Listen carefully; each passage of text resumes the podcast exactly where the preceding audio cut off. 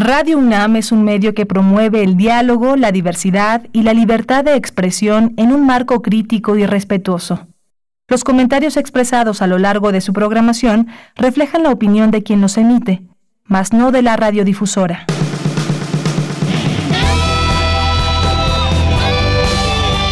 Prisma RU. Relatamos al mundo.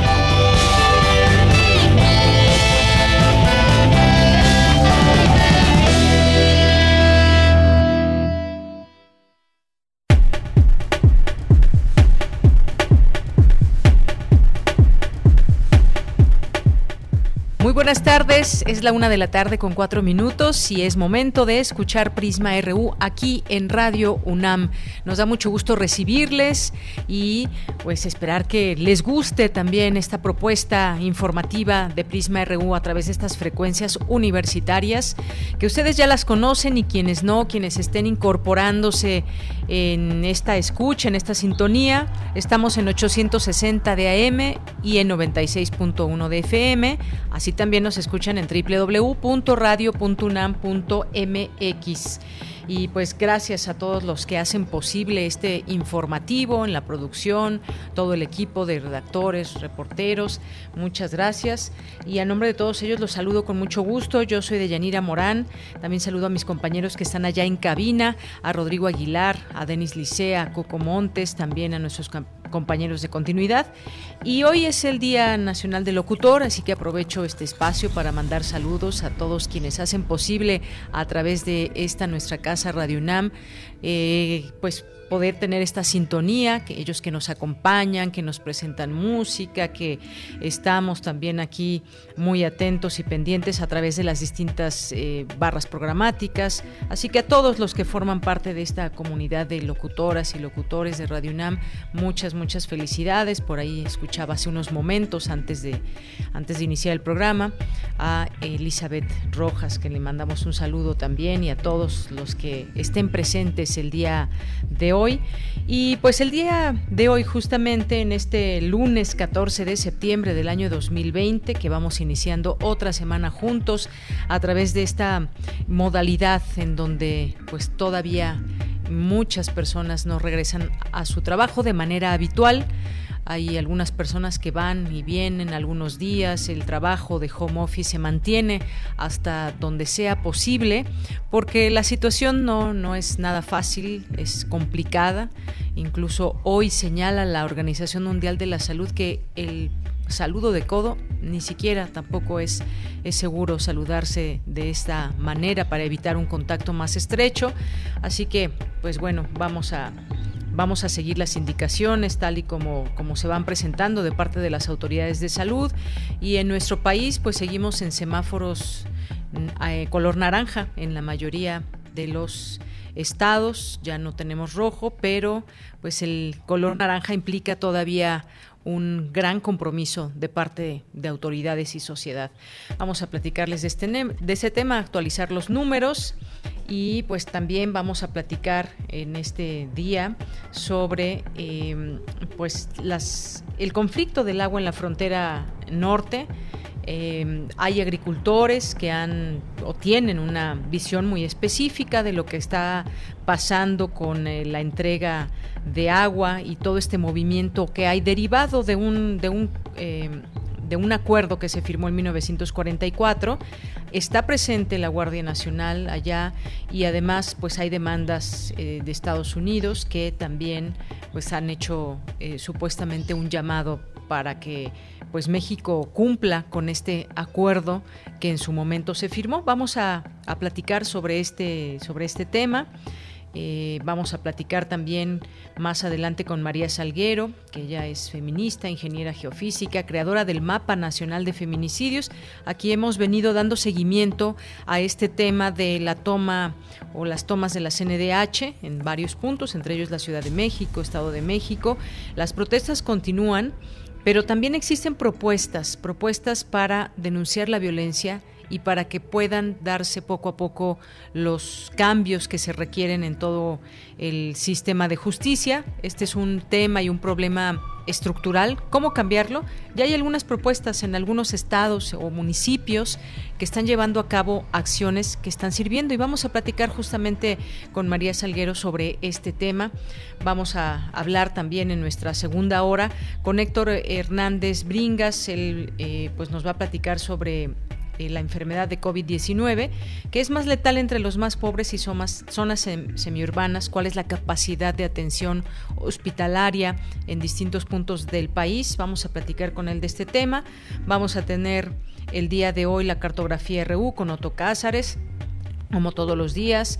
Eh, también tendremos cultura con Tamara Quirós, tendremos la información eh, internacional con Ruth Salazar. Nos acompañarán también con las actividades que hay que se han llevado a cabo en la sala Julián Carrillo y las invitaciones que hay con Monserrat Muñoz y tendremos también la Gaceta UNAM. Así que no se lo pierdan, no se pierdan el programa. Eh, nuestras redes sociales están dispuestas para todos ustedes, que son arroba PrismaRU en Twitter y PrismaRU en Facebook. Desde aquí, relatamos al mundo.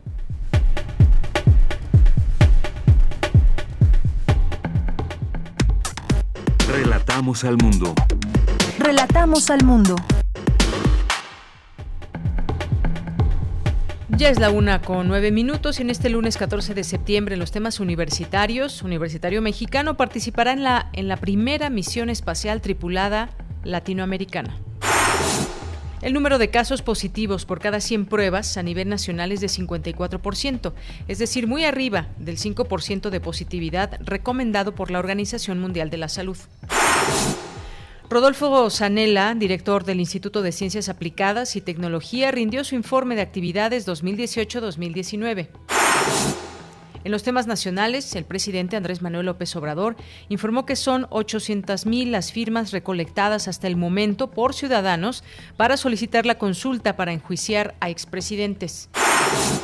La triangulación de cheques fue el modus operandi que usaron Jesús Horta y Frida Martínez como secretarios generales de la Policía Federal para desviar 2.519 millones de pesos de la corporación. En el primer semestre de 2020, cada 10.5 horas se registró una agresión a la prensa, según un reporte de artículo 19, situación que achaca a la intolerancia de funcionarios públicos. En materia internacional, la campaña del candidato demócrata a la presidencia de Estados Unidos, Joe Biden, está armando un equipo legal como un programa de protección rumbo a las elecciones de Estados Unidos. Los ensayos clínicos de AstraZeneca en Reino Unido de la vacuna experimental contra el COVID-19 se reanudaron hoy. Un estudio publicado en Nature Medicine advierte que, de que la inmunidad protectora contra el SARS-CoV-2 podría ser corta. Prisma RU. Relatamos al mundo. Bien, la Secretaría de Salud reportó 668.381 casos positivos de COVID-19, 70.821 defunciones. El subsecretario de Salud, Hugo López Gatel, aseguró que hay una reducción en la transmisión o de la transmisión del virus. Vamos a escuchar cómo lo dijo.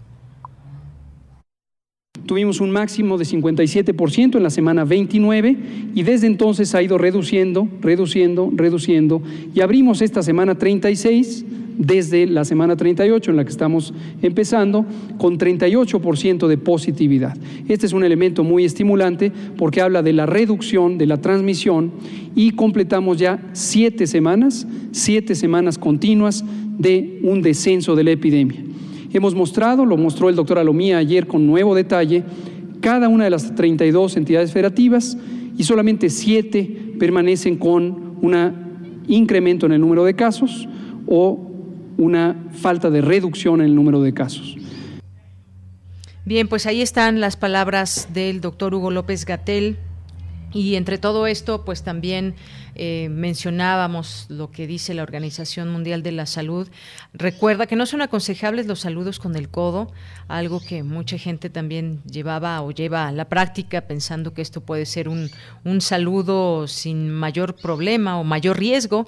Dice que para saludar a alguien en tiempos de COVID-19 lo mejor es llevarse la mano al corazón, nada de tocarse los codos y por supuesto nada de darse besos o la mano. Así lo recomendó el director de la Organización Mundial de la Salud, Tedros Adhanom. Eh, y pues bueno, esto ya también que se había comentado en algún momento y que hoy se hace también más vigente que nunca. Vámonos ahora a nuestro campus universitario. Campus RU. Bien, pues en nuestro campus universitario de este día, pues doy la bienvenida a mi compañera Virginia Sánchez, que nos tiene información sobre el nivel de urbanización y pobreza ha influido en la evolución de la pandemia, señala experto universitario. ¿Qué tal, Vicky? Muy buenas tardes. Hola, ¿qué tal, Deya? Muy buenas tardes a ti y al, al auditorio de Prisma RU. Algunos aspectos que se deben considerar para explicar la evolución de la pandemia en nuestro país son las condiciones de salud de la población previas a esta contingencia sanitaria, la existencia de regiones y grupos sociales altamente vulnerables por su condición socioeconómica y la capacidad de respuesta institucional para el cuidado de la salud antes y durante la pandemia. Así lo señaló Héctor Hernández Bringas del Centro Regional de Investigaciones Multidisciplinarias de la UNAM durante la conferencia Demografía de la Pandemia que organiza el Colegio de México bajo la coordinación de Antonio Lascano Araujo. El experto detalló que hablar de mortalidad es cuando se da positivo por 100.000 habitantes, la letalidad es por 100 contagiados y la positividad por cada 100 pruebas. En ese sentido, dijo, las entidades con mayor mortalidad no son las de mayor letalidad, entendiendo esta, pues como ya lo he dicho, por cada 100 personas que han muerto por COVID-19. Esto es lo que refiere al respecto. Como tendencia general, se observa que ante la gravedad de la situación, las entidades con mayor mortalidad aplican más pruebas y con ello detectan más casos positivos. Por tanto, su índice de letalidad se reduce. Esto se aprecia en casos como Tabasco y la Ciudad de México, con alta mortalidad y baja letalidad. Estas son las dos entidades que practican más pruebas. El DF aplica 2.140 por cada 100.000 habitantes y Tabasco aplica 1.747 pruebas por cada 100.000 habitantes, que son estas cantidades 13 y 11 veces más de las que aplican en Chiapas o en Oaxaca. Otro dato que destaca el experto es el número de casos positivos por cada 100 pruebas a nivel nacional, que es de 54%, es decir, muy arriba al 5% de positividad recomendado por la Organización Mundial de la Salud como criterio de control de la pandemia. Esto, dijo, refleja que la aplicación de pruebas en el territorio es altamente selectiva. Y en cuanto a que los 32, en las 32 entidades federativas del país agrupan 2.477 municipios de tamaños y características muy heterogéneas, a partir de una clasificación de estos como urbanos, semiurbanos, rurales, pobres, no urbanos, pobres urbanos, ricos e indígenas, señaló que se puede determinar que el nivel de urbanización y la pobreza y la pobreza ha influido en la evolución de la pandemia. Esto es lo que dijo. El nivel de contagios y la mortalidad en los municipios está hasta cierto punto influido por la densidad poblacional. A mayor concentración poblacional, más contagios y más muertes relativas a la población de cada municipio. La letalidad es mayor a mayor pobreza. En este caso, la densidad pierde relevancia estadística. Las poblaciones indígenas son casos excepcionales. Aún con baja densidad, hay altos contagios y alta mortalidad. Y su letalidad, como ya decía, es la mayor de todos los casos observados. Y en cuanto a la política sanitaria de la pandemia, esto es lo que señaló. La magnitud del impacto en materia de muertes debiera ser el indicador para valorar el éxito de la política sanitaria en esta pandemia. En materia de política social y económica tampoco hubo respuestas. Se dejó a la deriva a la micro y pequeña empresa, generan el 68% de los empleos en México y tampoco las hubo en materia social para que las personas pudieran lidiar con el cierre temporal o definitivo de sus fuentes de empleo. Hoy la presión es muy fuerte por reactivar una economía muy golpeada y abandonada por la política pública, pero las consecuencias de la reapertura y el desconfinamiento que ya se está dando serán el incremento aún más desmesurado de los contagios y las muertes por COVID. Auditorio es Bringas del Centro Regional de Investigaciones Multidisciplinarias de la UNAM. Muy bien, Vicky, pues muchas gracias, gracias por esta información. Son datos que se arrojan interesantes de cómo se comporta esta pandemia a nivel nacional. Muchas gracias. Gracias a ti, Bella. Un abrazo y buena tarde. Hasta luego, un abrazo. Nos vamos ahora con mi compañera Dulce García, que nos tiene información sobre Académico de la UNAM explica la importancia de los virus y cómo se crean los virus artificiales. ¿Qué tal, Dulce? Muy buenas tardes. Así es, Mira, muy buenas tardes a ti al auditorio de Prisma RU. Con la pandemia por COVID-19, uno de los temas que más se han tratado es el de los virus. ¿Qué son? ¿Por qué existen? ¿Cómo podemos revertir sus efectos? Así es que más gente ha conocido ahora que las vacunas se hacen con los virus o bacterias que causan las enfermedades, pero sin que estos dañen nuestro organismo. Sin embargo, antes de la aplicación de los virus de Yanira para la creación de alguna vacuna, es necesario estudiarlos con mucho detenimiento. Una de las estrategias que ha ayudado a este análisis es el desarrollo de virus artificiales. En el marco del ciclo de conferencias La ciencia más allá del aula, el doctor Armando Hernández García, académico del Instituto de Química de la UNAM, explicó cómo se crean algunos de estos virus. Vamos a escucharlo. Esta estrategia se llama biomimética viral y esa es la pregunta que nos hicimos hace ya varios años. ¿Cómo imitar tanto la organización, pero además imitar propiedades biológicas y físico-químicas que los virus tienen? Para eso nos inspiramos en, el, en la proteína de cápside viral del virus del mosaico de tabaco, que es esta proteína que se muestra aquí. Y lo que observamos es que esta proteína realiza al menos tres funciones principales. Una parte es de unión a su genoma, RNA o DNA, y la parte más externa, eh, pues está en contacto con la solución, entonces debe estar, debe de otorgar eh, estabilidad, ¿no? Que se mantenga en solución, que no precipite, que no se agregue.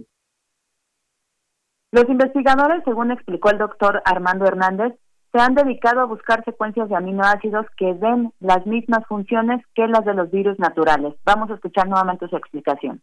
Pero que nos otorgara, a diferencia del virus natural, del virus del mosaico, donde separar las funciones, ¿no? localizarlas, que a diferencia de eso pudiéramos mantener estas funciones de manera separada, independiente, modular. Y llegamos a estas secuencias. Para la unión a DNA, pues usamos la lógica de usar las secuencias más simples, es decir, aminoácidos catiónicos, como las lisinas, porque el DNA es, una, es un polielectrolito negativo, ¿no? Tiene por los fosfatos mucha carga negativa.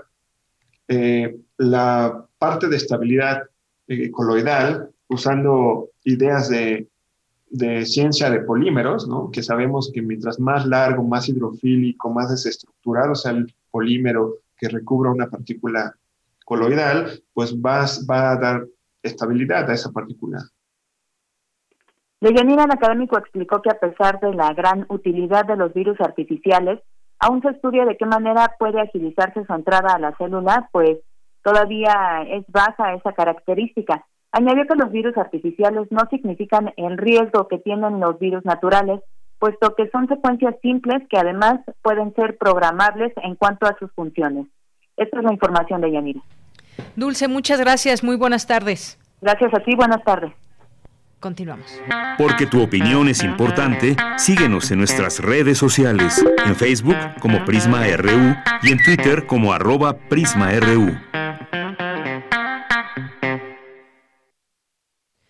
Bien, es la una de la tarde con 22 minutos. Hay un tema que queremos, queremos conversar con, todos ustedes, con todo el, auditorio de Prisma RU, y es el caso del conflicto por el agua allá en Chihuahua. Sabemos que hay un tratado de aguas de 1944, un acuerdo entre México y Estados Unidos, donde México tiene que pagar eh, una cantidad de agua. Bueno, no sé si sea el término correcto, pero pues digamos que dar agua y hay un acuerdo estipulado en todo esto. Y ahora se tiene que hacer antes del 24 de octubre. Ha habido algunos, eh, bueno, ya está en marcha un movimiento desde, desde julio y ahora ha continuado es muy clara también una postura que han tenido los agricultores de la zona. Y uno se pregunta por qué por qué surge este este conflicto, si existe este tratado, está bien estipulado, qué está pasando diferente a otros años. Eh, vamos a platicar, ya está en la línea telefónica, José Zavala, que es doctor en estrategias para el desarrollo agrícola regional, es investigador y profesor del Colegio de la Frontera Norte. ¿Qué tal, doctor? Le saludo con mucho gusto y le doy la bienvenida a este espacio de Prisma RU de Radio UNAM. Muy buenos días desde Mexicali, California, ya son tardes para ustedes. Efectivamente, con, mucho gusto atiendo su invitación en este tema tan, tan delicado para todos. Así es, es un tema delicado y yo preguntaría eh, como de primera mano, eh, doctor, ¿Qué, por qué existe en este momento este conflicto cuando hay un tratado que parecería ser claro y que se ha venido dando desde, desde aquellos años? ¿Qué está pasando ahora diferente? ¿Por qué surge esta situación? De pronto hemos escuchado algunas em, afirmaciones de parte del gobernador de Chihuahua, si hay alguna eh, sequía atípica y entonces puede afectar a los agricultores de la zona. ¿Qué es lo que tenemos en la mesa? Eh, bueno, Deyanira, mira, yo, eh, hay al menos unos tres infortunios que, abonan al, conflicto. Eh, en principio, la, la demanda de agua en condiciones de sequía más o menos ya eh, alargada y eh, combinado con una con un par de cosas que debieran haberse controlado, que debieran haberse previsto una actitud todavía de incompetencia de la parte de la autoridad del agua, específicamente de la autoridad del agua.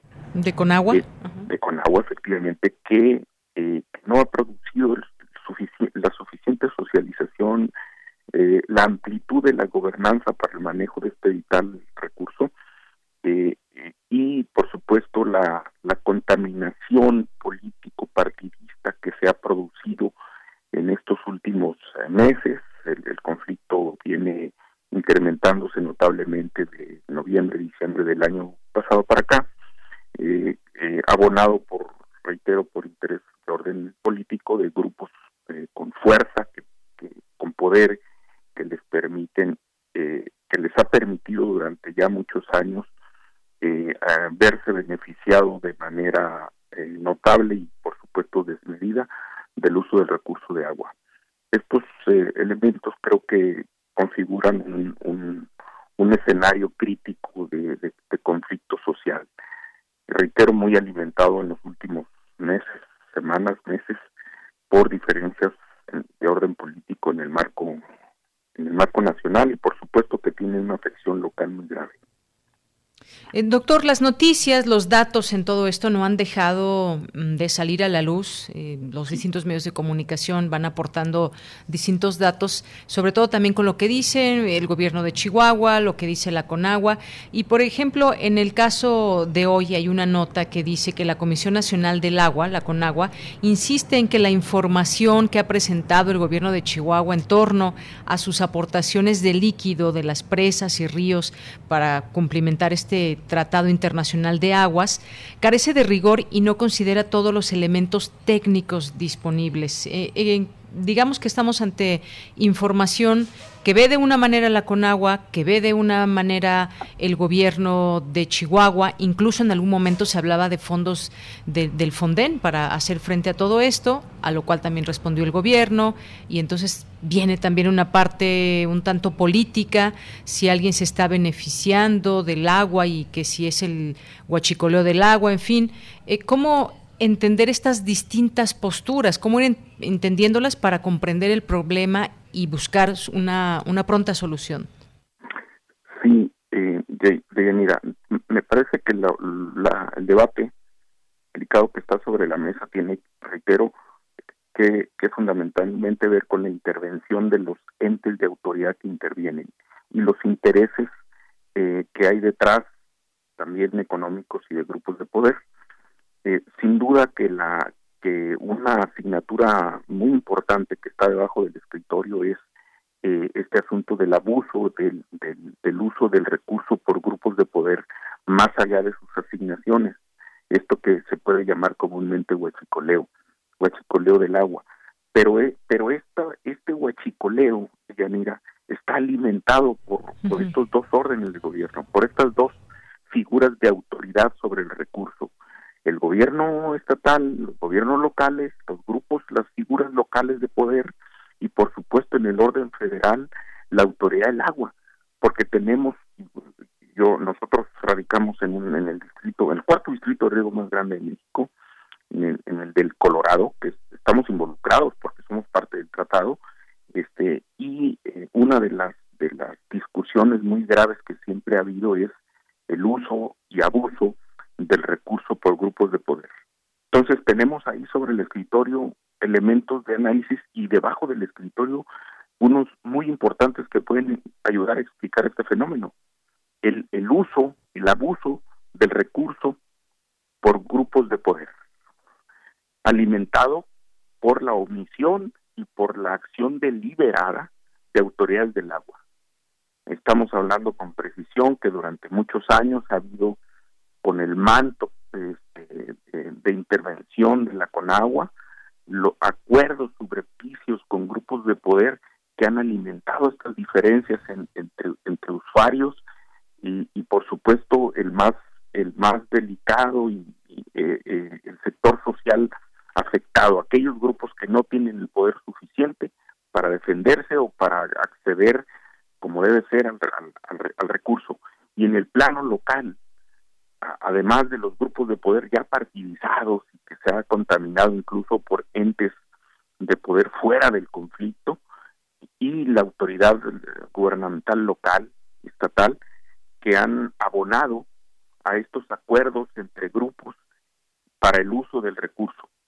Y, por supuesto, en el escenario de una sequía eh, pues ya digamos prolongada que, que ha alimentado estas mm, incomprensiones o, más bien entendimientos negativos que, que, suscitan estas, estas confrontaciones y estas manifestaciones tumultuarias muy graves porque nadie tiene control sobre ellas y pueden suceder tragedias como las que ya hemos estado observando. El tratado debe cumplirse, los acuerdos deben cumplirse. Eso va a ser este eh, innegable que tenemos, debemos, estamos obligados vamos a tener que hacerlo cumplir con una entrega, con un, con un tratado internacional que firmamos hace de tal cosa. Entonces, ¿cuál es la, la perspectiva? Este, los, las, los diferentes órdenes de gobierno deben encontrar eh, el, lugar para, para entenderse, para despojarse de fobias y filias, de animadversiones y de afectos, que eh, influyen de manera negativa en un acuerdo social del más amplio espectro que debe conseguirse. Si esto no sucede, vamos a seguir viendo un mecanismo de coerción que nadie deseamos y que pueden desencadenar o tener desenlaces este, atroces. Así es, bueno, pues eso es lo que tenemos en este en este escenario. Incluso en algún momento, pues se se planteaba la posibilidad de renegociar esto, es posible o no con Estados Unidos. Sin embargo, pues también se ha eh, justamente pues señalado tener ahí intenciones políticas, lo que está sucediendo, eh, quién está detrás de todo esto, si hay políticos ligados a algunos partidos políticos o al PRI o al PAN. Sabemos que el gobernador es del Partido Acción Nacional, es decir, eh, cómo pues cómo se da ese entendimiento entre el, mismo gobierno de un estado con los eh, pobladores o con las personas que están en medio de este conflicto. El caso es que pues la solución tiene que llegar en algún momento. En algún momento se tendrá que retirar la Guardia Nacional eh, cuando se tengan ya eh, digamos, pues soluciones en marcha. Ha habido intentos y, ha habido mesas de diálogo semanas atrás, pero finalmente no se ha llegado a una solución en conjunto. No veo otro camino, doctor, no sé usted qué opine, más que pues entre más pronto se dé este diálogo, se pueda tomar acciones que pues beneficien, beneficien a todos de alguna manera cumpliendo este tratado que hasta donde tengo entendido pues no no es el momento no hay en este en, pues sí en este momento una posibilidad de renegociar porque incluso México también se beneficia de este tratado. Absolutamente digo ya están los números ahí planteados públicamente. Por el Colorado recibimos cuatro veces el volumen que entregamos eh, en el Bravo. Y por eso nosotros estamos involucrados y bueno el recurso del agua que implica el consumo de millones y millones de personas bueno eh, hace unos, no sé, en el transcurso del día han estado saliendo también notas de un desplegado que aún no conozco, pero hay notas de prensa ya sobre la eh, mm, el pronunciamiento de fuerzas partidistas del Congreso del Estado de Chihuahua por renegociar el tratado. Yo francamente creo que aquí este debiera pensarse más de dos veces esto. Generalmente las condiciones en que se firmó el acuerdo en aquellos años eh, eran eran en términos de, reparto de, del recurso menos menos presionadas vaya en, caso de, del consumo de vaya de la demanda de agua el, conforme la, el tiempo avanza las condiciones son más restringidas o sea eh, la condición para negociar el agua hoy es mucho más difícil, mucho más conflictiva, mucho más este, negativa en términos de logro que hace 70 años, que hace casi 75, casi 80 años, 76 años. Entonces, me parece que el planteamiento de, de, simplista de, de vamos a, renegociar el acuerdo como si eso fuera sinónimo de que que, que ya no les vamos a entregar agua, vamos a tener más agua, pues no. Lamento decir que por el por lo contrario hay un altísimo riesgo de que pueda ser lo contrario. Entonces, el, planteamiento de, de, renegociar el tratado creo que debe, debe quedarse en, un escritorio secundario mientras conseguimos un, un condiciones de gobernanza, de, de inclusión de los de los actores relevantes en el problema, sentados, este, con la representatividad que, que, merecen, para poder obtener un, acuerdo social que permita salir de esta dificultad. No hay otro camino de llanura. Y, y en esto la autoridad federal, de, de, en esos dos planos, la autoridad del agua y el gobierno en sí, junto con las autoridades locales del agua y el gobierno en sí, deben, deben despojarse, reitero, de animadversiones eh, y de afectos, dicho estas dos palabras entre comillas, que permita con honestidad tener poder de convocatoria para que los actores se sienten a, a resolver este problema no hay ninguna otra salida más que esa Así es, y evitar a toda costa cualquier eh, pues conflicto que se pueda volver a dar, porque ya van dos personas que perdieron la vida y esto es algo muy lamentable. Y entonces, pues solamente el diálogo y el entendimiento. Seguiremos, eh, por supuesto, eh, siguiendo este tema, doctor. Por lo pronto, yo le agradezco el que el que nos explique y el que nos dé eh, pues luz y entendimiento en este conflicto. Muchas gracias. Al contrario, Yanira, con todo gusto. Muchas gracias. Hasta luego, muy buenas tardes. Fue el doctor José Zavala, doctor en Estrategias para el Desarrollo Agrícola Regional, es investigador y profesor del Colegio de la Frontera Norte. Si quieren seguir las informaciones que surjan del colegio, arroba, arroba el COLEF es su Twitter. Continuamos. Tu opinión es muy importante. Escríbenos al correo electrónico prisma.radiounam@gmail.com. Una de la tarde con 37 minutos. Otro de los temas que hemos estado aquí dando seguimiento a raíz de eh, la toma de la oficina de la Comisión Nacional de Derechos Humanos aquí en la Ciudad de México, lo que sucedió en el Estado de México también y pues esta también red de apoyo entre mujeres que pues se han visto afectadas por el tema de la violencia, de la injusticia y también eh, la conformación que ha habido de un apoyo entre colectivos, pues eh, queremos continuar justamente hablando de estos temas. Y ahora el enfoque que queremos eh, platicar con todo el público de Prisma RU es justamente cómo, cómo proponer cómo, cómo hacer propuestas o cómo generar soluciones desde la propuesta para que eh, pues podamos ir eh, dando em, oportunidades a que la justicia llegue y a que muchas mujeres tengan esta posibilidad también de eh, poder defenderse de la mejor manera y de que se haga justicia y sobre todo también quisiéramos que se terminen los feminicidios y que se termine la violencia, pero hay que ir paso a paso en todo esto. Vamos a platicar hoy con María Salguero, que ya está en la línea telefónica, ella es feminista, ella es ingeniero, ingeniera geofísica, creadora del Mapa Nacional de Feminicidios. María, qué gusto saludarte, muy buenas tardes. Hola, buenas tardes, un saludo a ti y a tu auditorio. Gracias, María. Pues hay algunos eh, casos y realidades en cada, en cada eh, estado y en cada municipio y de pronto nos, nos preguntamos qué tiene que suceder para que todo, toda esta estructura vaya sin duda cambiando.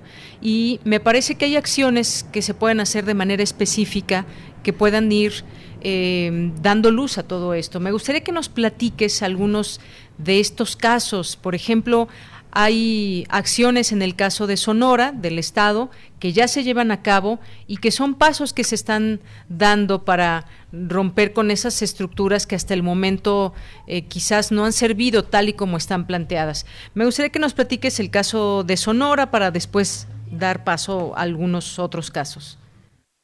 Claro, pues mira, el Estado de Sonora tiene su, su fiscal, bueno, ya tiene dos años, la fiscal Claudia la Unión Indira Contreras, ha estado dando solución a los casos de procuración de justicia mediante los juicios abreviados.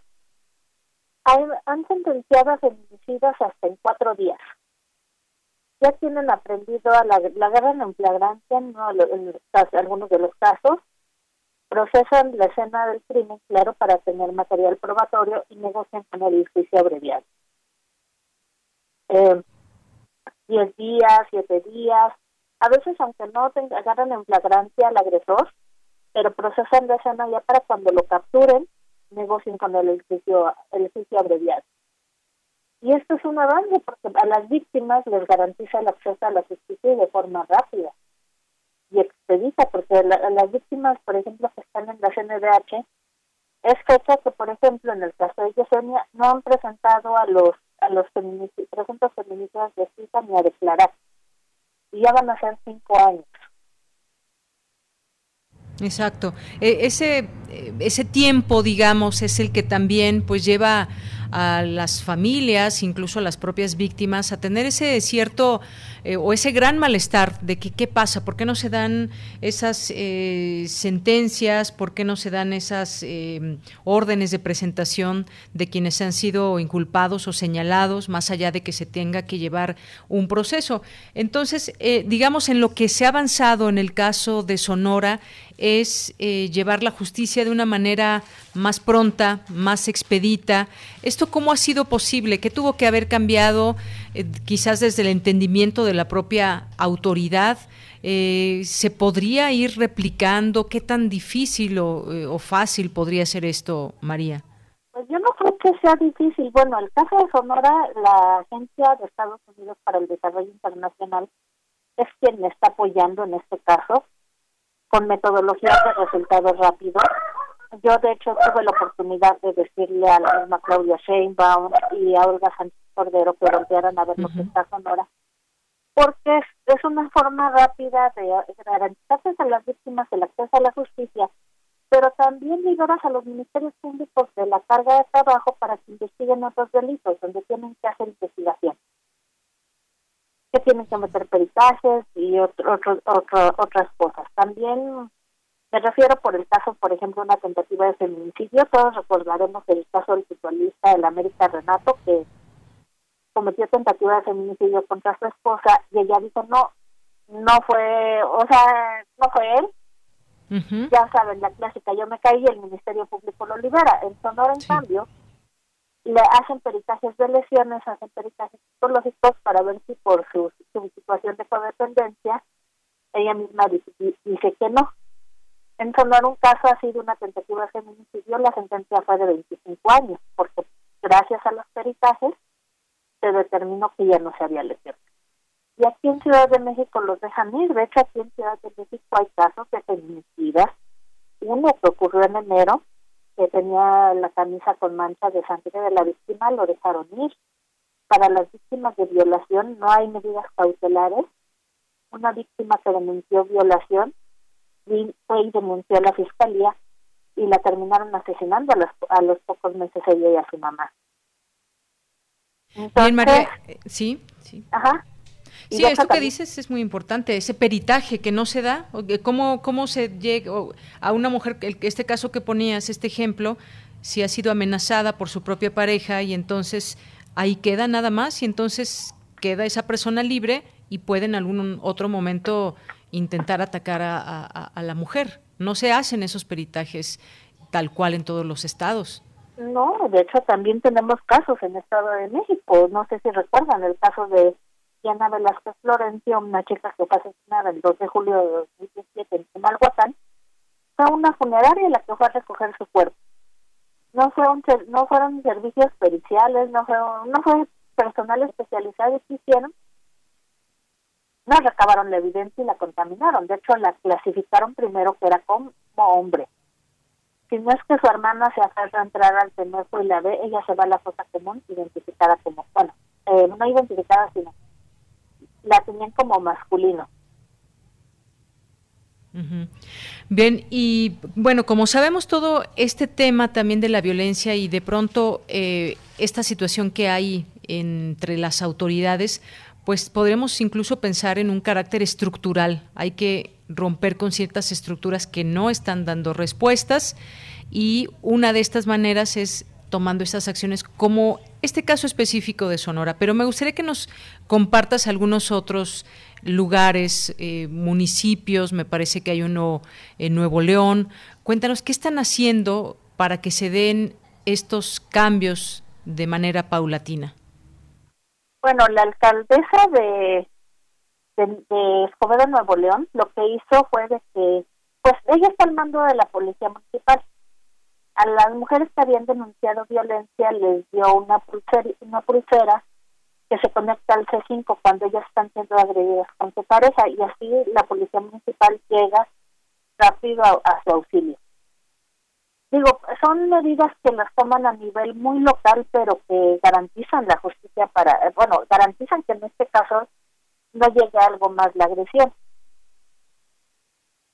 Exacto, es decir, estos, digamos, eh, estas acciones son también eh, casos eh, positivos que se pueden ir replicando. Quizás decías, de manera local se está haciendo esto, no sé de cuántos habitantes estemos hablando en Escobedo, por ejemplo, puede haber municipios más grandes, más pequeños, pero son acciones a las que hay que mirar y hay que mirar también desde las propias autoridades y prácticamente llevarles esas propuestas a sus escritorios para que las puedan implementar, porque pues se ha visto de cierta manera una lentitud en estos procesos de cambio, como ya se han comprometido algunas autoridades. La misma jefa de gobierno, Claudia Sheinbaum, se ha comprometido con ello, pero pues todavía falta mucho, mucho por hacer, llevarles quizás hasta el escritorio de las autoridades las propuestas.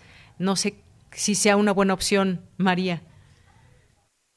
Pues yo creo que sí, porque deberían de, deberían de tomar las buenas prácticas de otros estados y que están dando resultados, porque yo yo traté de mandarle de eso con una diputada Morena y con César Ernestina Godoy, decirle, mira lo que está haciendo Sonora.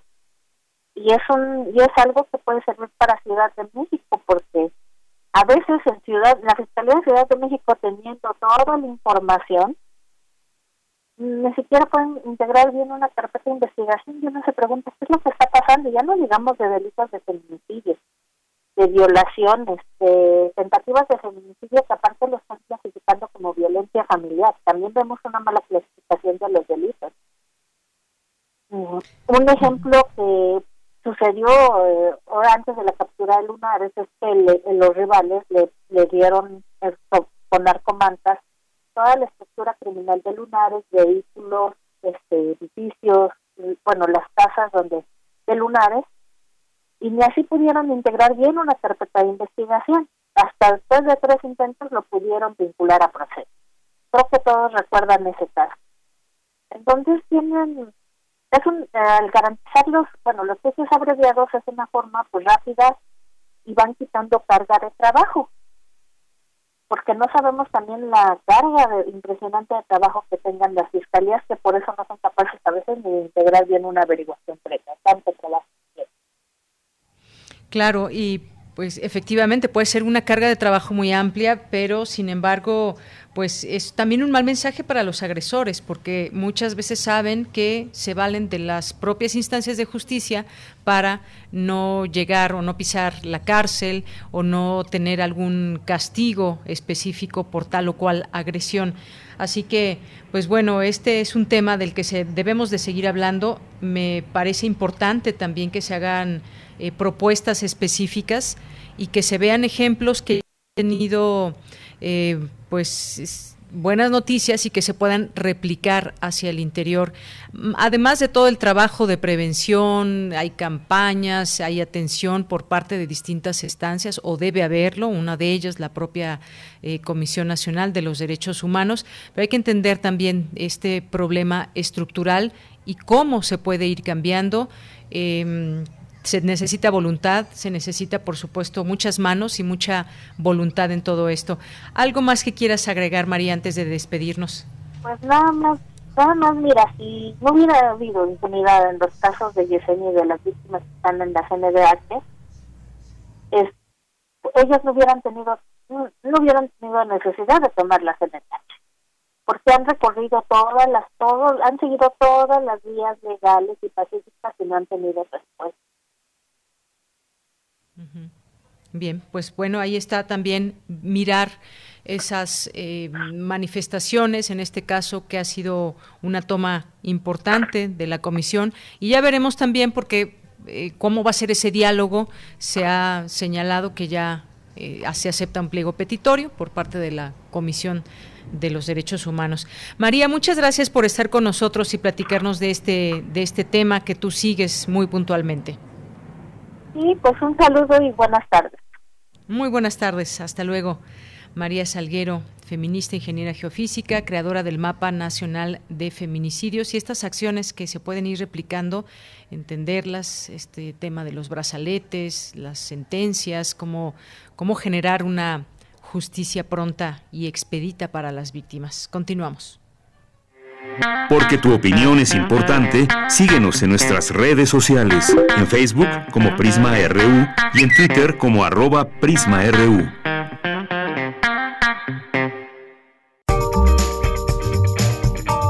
Sala Julián Carrillo presenta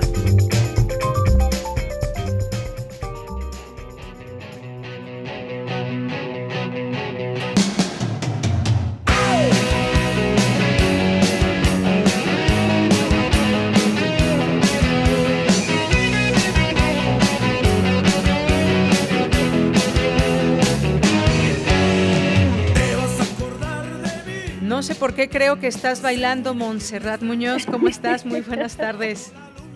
¿O También nos conocemos. Buenas tardes, Deyanira. Agitando la melena, Monse. No, hombre, agitando la melena, haciendo air guitar, que es guitarra en el aire. También cualquier instrumento ustedes lo pueden ejecutar haciendo mímica. Únanse a esta banda musical, estaría muy bueno saber quiénes quieren pertenecer a este grupo de la imaginación en Prisma RU. Por supuesto, saludos a todos en Radio Universidad, a la producción y pues también felicidades. Hoy estamos de fiesta porque, bueno, sabrán ustedes que en México el 14 de septiembre es el día de los locutores y de las locutoras. Así que felicidades de Yanira, un abrazo sonoro. También, felicidades, pues, Monse, para ti también, por supuesto. Lo recibo con mucho amor también quiero aprovechar esta efeméride, este día, para honrar a todas las voces que han sido parte de Radio Universidad. Hay una frase en nuestras instalaciones que es de León Felipe que dice, entre todos, todos sabemos. Y creo que nuestro mayor compromiso como quizás locutoras y locutores es pedir para nuestra voz, para nuestro medio de expresión, lo que pedimos para todas las voces, que es la libertad, que cada uno encuentre la posibilidad de sonar. Y también en ello quisiera también aprovechar esto, este comentario para decirles que con mucho éxito ya hemos llenado el curso de voz to voz impartido por Elena de Aro, también las emisiones actuales del curso de oratoria con Sergio Ruiz y que bueno, pues próximamente también Extensión Cultural los invitará y las invitará a que formen parte de esta inquietud compartida que es celebrar la palabra, la oratoria como el arte de hablar con elocuencia y pues trabajar la voz como un medio de expresión para todas y para todos. Y pues en esto también estamos pues ya de manteles largos porque en nuestro departamento, en Extensión Cultural, tenemos ya unos enlaces en vivo y esa es la actividad que les voy a comentar de nuevo.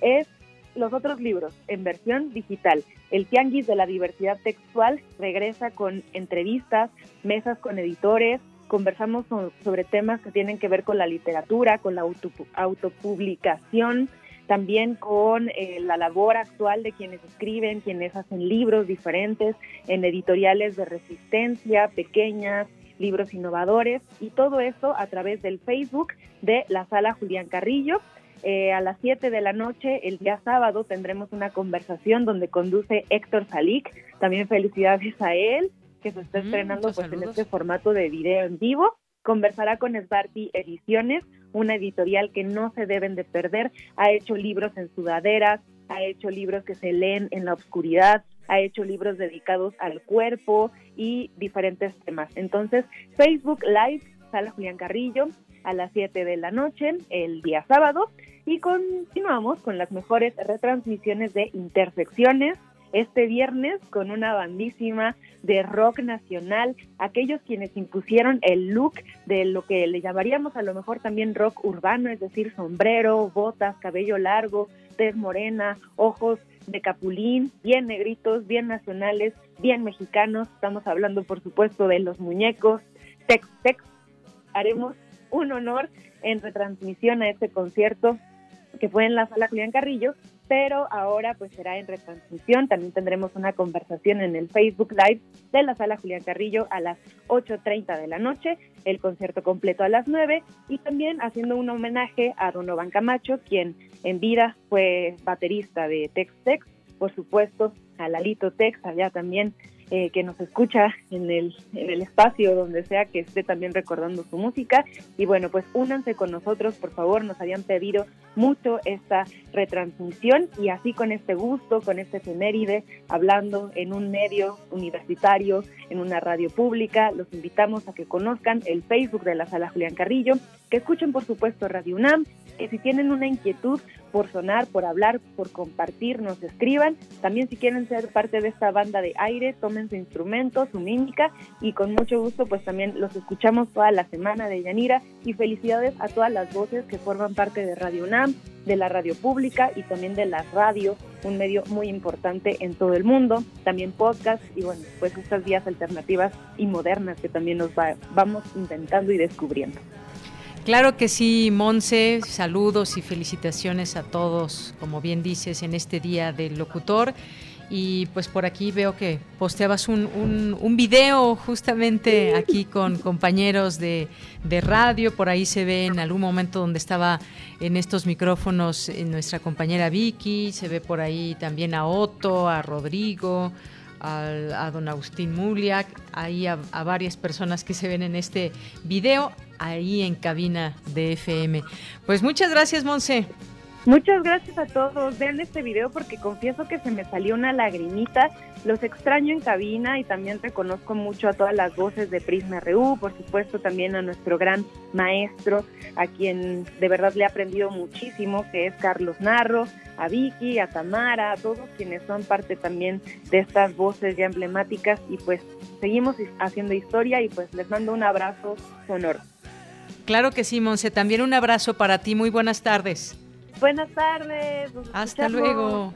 Y pues no sé cuándo se dará el tiempo en que volvamos a poder estar todos juntos allá en cabina, así tan nutrida como este video que, que posteó Montserrat. Pero quizás en algún momento llegue ese día y de nueva cuenta festejaremos todos ahí en, los micrófonos. Bien, por lo pronto, pues nos vamos ahora con hoy, eh, pues es el eh, natalicio eh, de Mario Benedetti y pues lo queremos recordar, por supuesto, lo queremos recordar y qué mejor que hacerlo con Margarita Castillo, que nos va a presentar este poema que se llama Soledades y de ahí nos vamos a ir al corte. Adelante.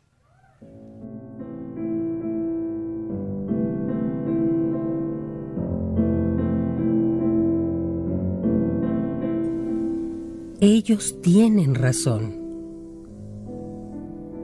Esa felicidad, al menos con mayúscula, no existe.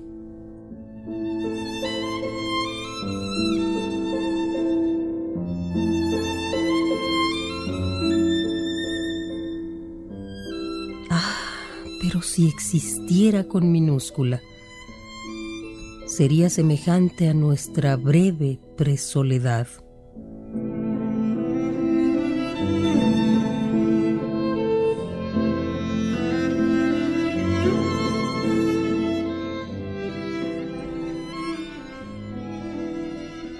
Después de la alegría viene la soledad. Después de la plenitud viene la soledad. Después del amor viene la soledad.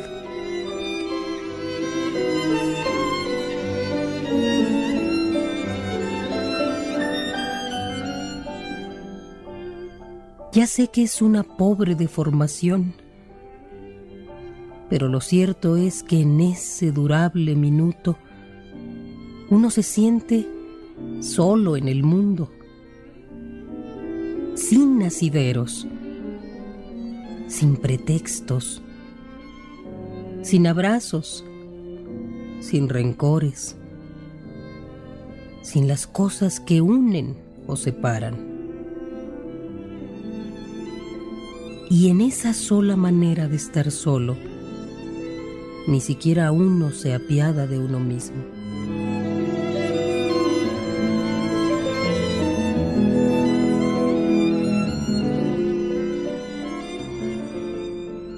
Los datos objetivos son como sigue. Hay 10 centímetros de silencio entre tus manos y mis manos una frontera de palabras no dichas entre tus labios y mis labios. Y algo que brilla así de triste entre tus ojos y mis ojos.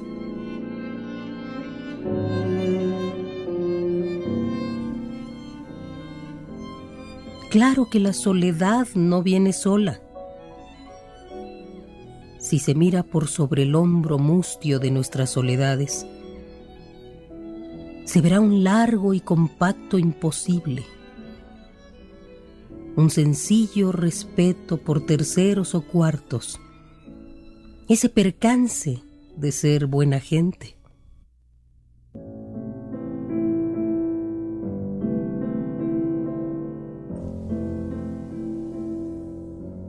Después de la alegría, después de la plenitud, después del amor, viene la soledad.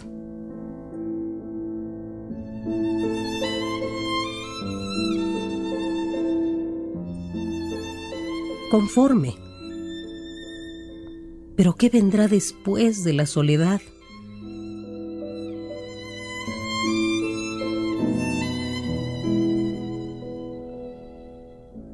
A veces no me siento tan solo. Si imagino, mejor dicho, si sé que más allá de mi soledad y de la tuya, otra vez estás tú. Aunque sea preguntándote a solas, ¿Qué vendrá después de la soledad?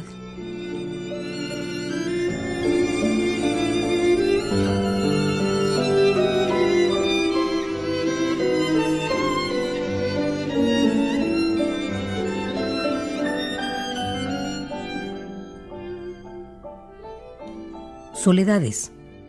Mario Benedetti.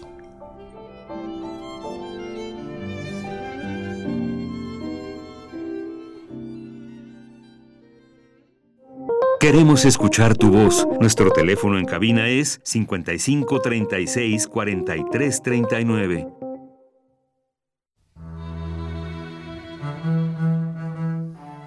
Hechos a mano. Secretos de edición limitada, irrepetibles, distintos, diversos, nuevos. Afuera de las grandes librerías aún existen los libros. Existen los otros libros. Radio UNAM te invita a continuar con su tradición del Tianguis de la Diversidad Textual en un formato a distancia.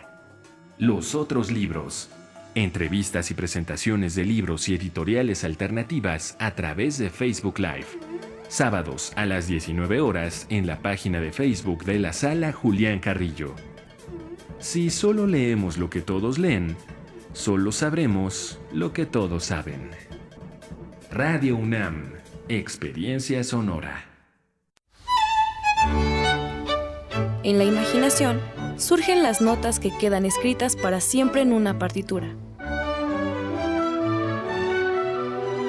Desde ese momento, sin importar cuándo fueron creadas, al tocarlas, se vuelven tiempo presente.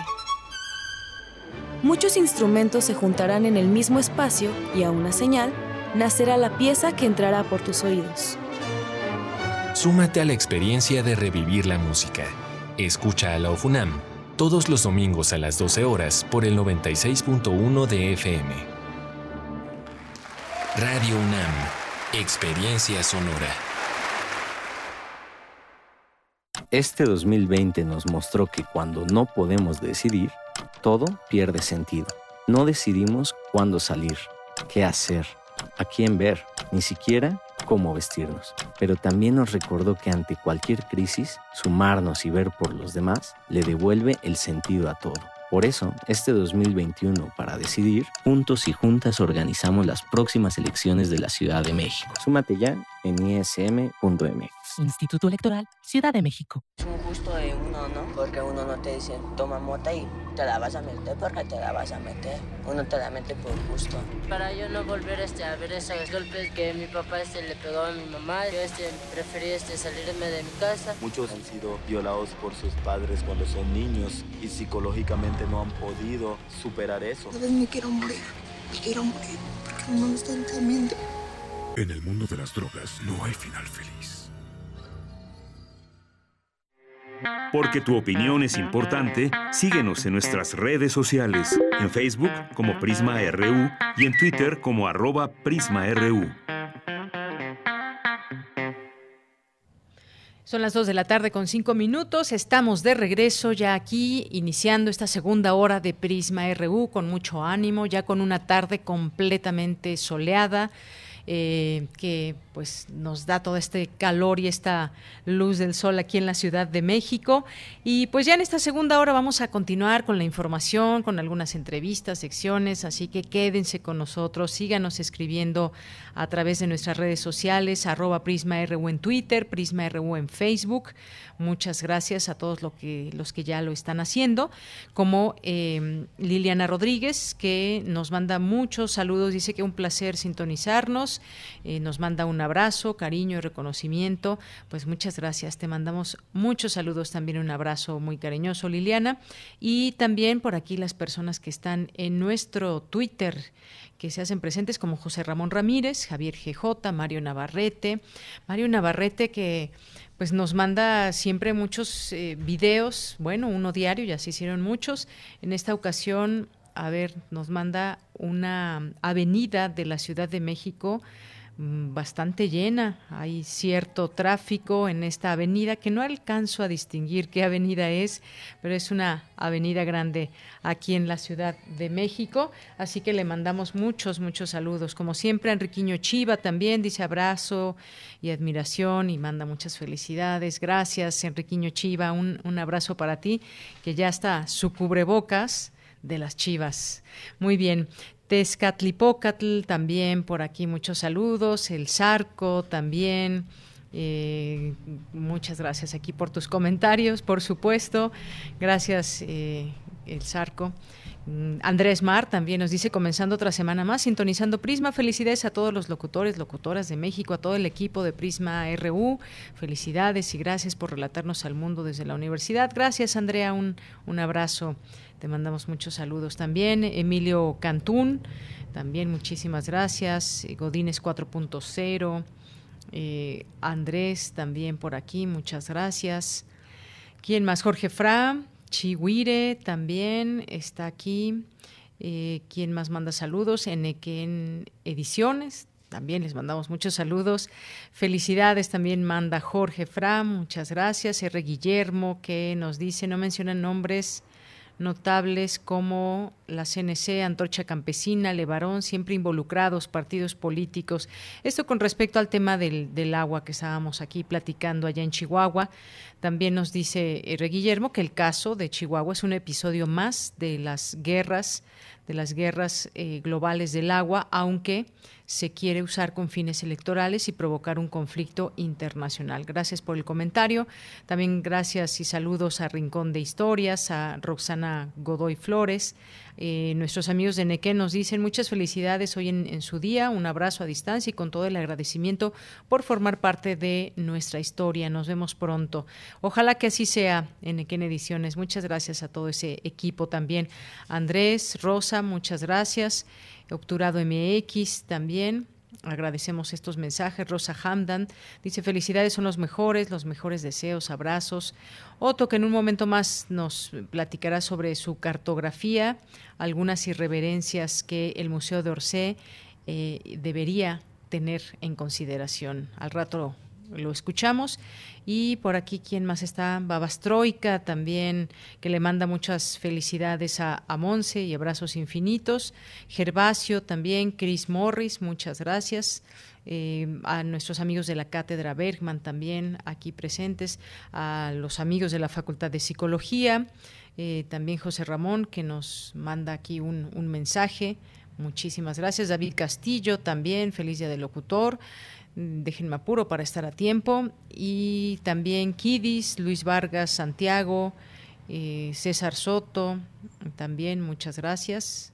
Y a todos ustedes los vamos leyendo con todo el gusto de siempre. Síganlo haciendo, no se detengan en expresarnos algún saludo, algún comentario, duda, reclamo, lo que ustedes quieran aquí Aquí los leemos, por supuesto, a todos ustedes. Vámonos ahora a la información. Universitario Mexicano participará en la primera misión espacial tripulada latinoamericana. Adelante, Cristina Godínez. Buenas tardes, Deyanira. Un saludo para ti, para el auditorio de Prisma RU. José Alberto Ramírez Aguilar, de la Facultad de Ingeniería de la UNAM, representará a México en esta que es la primera misión espacial tripulada latinoamericana. El propósito es entrenarse como especialistas y volar en espacio suborbital como tripulación. Los objetivos son técnicos y científicos y se espera impulsar esta área en la región al demostrar las capacidades para volar misiones tripuladas únicamente por latinoamericanos. Habla José Alberto Ramírez, jefe del Departamento de Ingeniería Aeroespacial de la Unidad de Alta Tecnología de la Facultad de Ingeniería para mí representa un gran honor, una grande responsabilidad. Me da mucho gusto que el comandante Ronnie se haya fijado en nosotros, en la institución, sabe que para nosotros es nuestra alma mater, es la Universidad de la Nación y por supuesto que representa mucho, con mucha responsabilidad y estamos en, la mejor disposición de hacer un papel digno de, de lo que esté a nuestro lado. Por supuesto que sí. Todo este conocimiento que tenemos, la formación que tenemos, por supuesto que pretende ayudar a la misión en el experimento, en la parte de ingeniería, en la parte de comunicaciones, en la parte de logística, etcétera, que va a estar involucrada. Es Ronnie Naderbello, cosmonauta ecuatoriano y comandante de la misión. El astronauta no se hace, el astronauta nace. Apareció por ahí Alberto y pues eh, tenía todo el perfil, ¿no? El perfil académico, el perfil técnico, el perfil científico. Es importante que un astronauta tenga credibilidad. Y Alberto siempre tuvo esa credibilidad, siempre la tiene. Primero que nada, pues por ser docente de una universidad más allá de prestigiosa. Entonces yo me fijé que Alberto pues tenía ese impulso esa, y siempre está inspirando a los chicos, a los muchachos, siempre está tratando de, de que ellos pues encuentren su, su, camino hacia sus sueños, hacia su vocación. Y para ser profesor pues se necesitan ciertas características especiales. Y de hecho, todos los tripulantes son profesores. Y eso le puede decir a usted la importancia que tiene esta misión en la inspiración, en la educación. ¿Por qué? Porque ellos van a volver y van a enseñar. Y eso es importantísimo porque sin juventud no hay futuro. Mientras pasa la emergencia sanitaria mundial y comienza el entrenamiento, la tripulación debe cuidar su salud y mantenerse en forma. Deyanira, este es el reporte. Buenas tardes. Muchas gracias, Cristina Godínez. Gracias por esta información. Y bueno, pues nos siguen llegando varios eh, comentarios aquí de parte de nuestros amigos en, en Twitter. Eh, Denis Q también, muchas gracias. A Estela P. Molatore, a Guerrero, excelente inicio de semana. Eh, también está por aquí Mayre Elizondo, también Rincón de Historias. Jessica Yadira, que dice felicidades con todo mi corazón. Les, les felicito por su noble y gran labor. Igual que Mayra, que nos dice felicidades a sus locutores favoritos. Muchas gracias, Mayra. Rosario Martínez, aquí nos manda una bella fotografía también. Eduardo Mendoza dice lunes, un lunes aterciopelado escuchándonos. Muchas gracias también. Eh, en primer movimiento, abrazos, Eduardo. Armando Cruz nos dice buen día de locutor, aunque yo creo que ustedes son más que un locutor porque informan y analizan, informan comunidad, fortalecen nuestra pertenencia a la UNAM. Gracias, Armando, un abrazo. César Soto, también desde temprano estoy en labores y la imagen digital que anexo. Felicitaciones a los que hacen posible el día de del locutor. Muchas gracias. Lo seguimos leyendo y nos vamos ahora con Cindy Pérez Ramírez. Rinde informe de actividades el director del Instituto de Ciencias Aplicadas y Tecnología de la UNAM. Adelante, Cindy. Deyanira, muy buenas tardes a ti y a todo el auditorio. Al presentar su informe de labores de manera virtual, el doctor Rodolfo Zanella, director del Instituto de Ciencias Aplicadas y Tecnología, detalló algunos logros del ICAT como el número de proyectos financiados, Cabe recordar que el Instituto de Ciencias Aplicadas y Tecnología es una entidad académica perteneciente a la coordinación de la investigación científica de la UNAM, que se caracteriza por la conjunción de conocimientos en diversas áreas de la ingeniería, de las ciencias físico-matemáticas, de la química y de las ciencias de la salud. Vamos a escucharlo hay entre 2018 y 2019 fácil 100 proyectos diferentes. Se lanzó por parte de la NASA el módulo, un módulo experimental para la medición de diferentes variables, temperatura, humedad, campo magnético, presión atmosférica en un vuelo suborbital en globo. Se transfirió en este periodo al Hospital eh, General de México Eduardo Lisiaga el sistema EPSCAN para la detección de fibrosis en hígado. También se entregó a la SECTEI un sistema fotocatalítico para la purificación de agua que es, está instalado en una escuela primaria y se está probando. También se trabajó de manera muy intensiva en un proyecto relacionado con la valoración de mucílago de nopal como agente estabilizante de alimentos, esto en colaboración con la Facultad de Química, con el Instituto de Investigaciones Biomédicas. El ICAT interviene en tareas de docencia y formación de profesionales en los niveles de licenciatura y posgrado, en los que se concluyeron 151 tesis, 71 de licenciatura, 58 de maestría y 22 de doctorado. En materia de productividad académica, por ejemplo, hubo un promedio de 3.1 publicaciones indizadas por investigador al año. Escuchemos al doctor Rodolfo Zanella y de hecho es el número más alto en la historia del instituto, este 3.1 publicaciones por investigador por año. Otra componente importante del trabajo del ICAT es la protección de la propiedad intelectual. De hecho, en el periodo nos fueron concedidas, bueno, a la UNAM, pero a través del ICAT, a dos patentes en México, un modelo industrial, un certificado de invención, ocho derechos de autor y cuatro registros de marcas. Y como verán, el ICAT ya no todo la protección de propiedad intelectual lo basa en patentes y no en otros instrumentos que nos parece son de más utilidad. También solicitamos una patente en México, cuatro eh, registros eh, de diseño industrial y tres derechos de, de autor para software. Entre los logros más relevantes del Instituto de Ciencias Aplicadas y Tecnología en el periodo 2018-2019 destacan su transformación de centro a instituto. Esta es la información de Yanira. Cindy, muchas gracias. Gracias por esta información. Muy buenas tardes. Muy buenas tardes. Hasta luego. Dos de la tarde con 17 minutos y ahora nos vamos a ir a la información internacional con Ruth Salazar. Internacional RU. El mundo carece peligrosamente de preparación para la próxima pandemia, que puede ser aún más devastadora que la de COVID-19, que ha causado hasta el momento más de 920 mil muertos, advirtió la Organización Mundial de la Salud.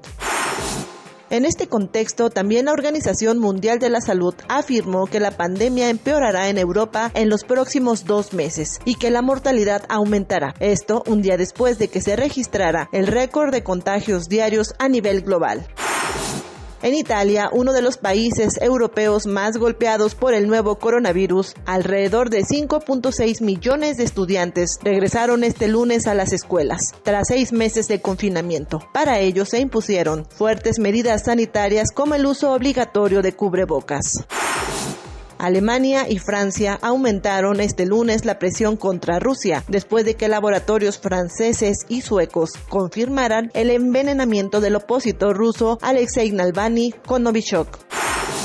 Un grupo de astrónomos descubrió en las nubes de Venus una extraña molécula creada por microbios, lo que apunta a un indicio de vida, reveló hoy el Observatorio Europeo Austral el presidente estadounidense Donald Trump firmó un nuevo decreto que busca reducir los precios de los medicamentos en su país. Los días de aprovechamiento global a expensas de Estados Unidos han terminado, dijo Trump en una publicación vía Twitter refiriéndose a las grandes farmacéuticas.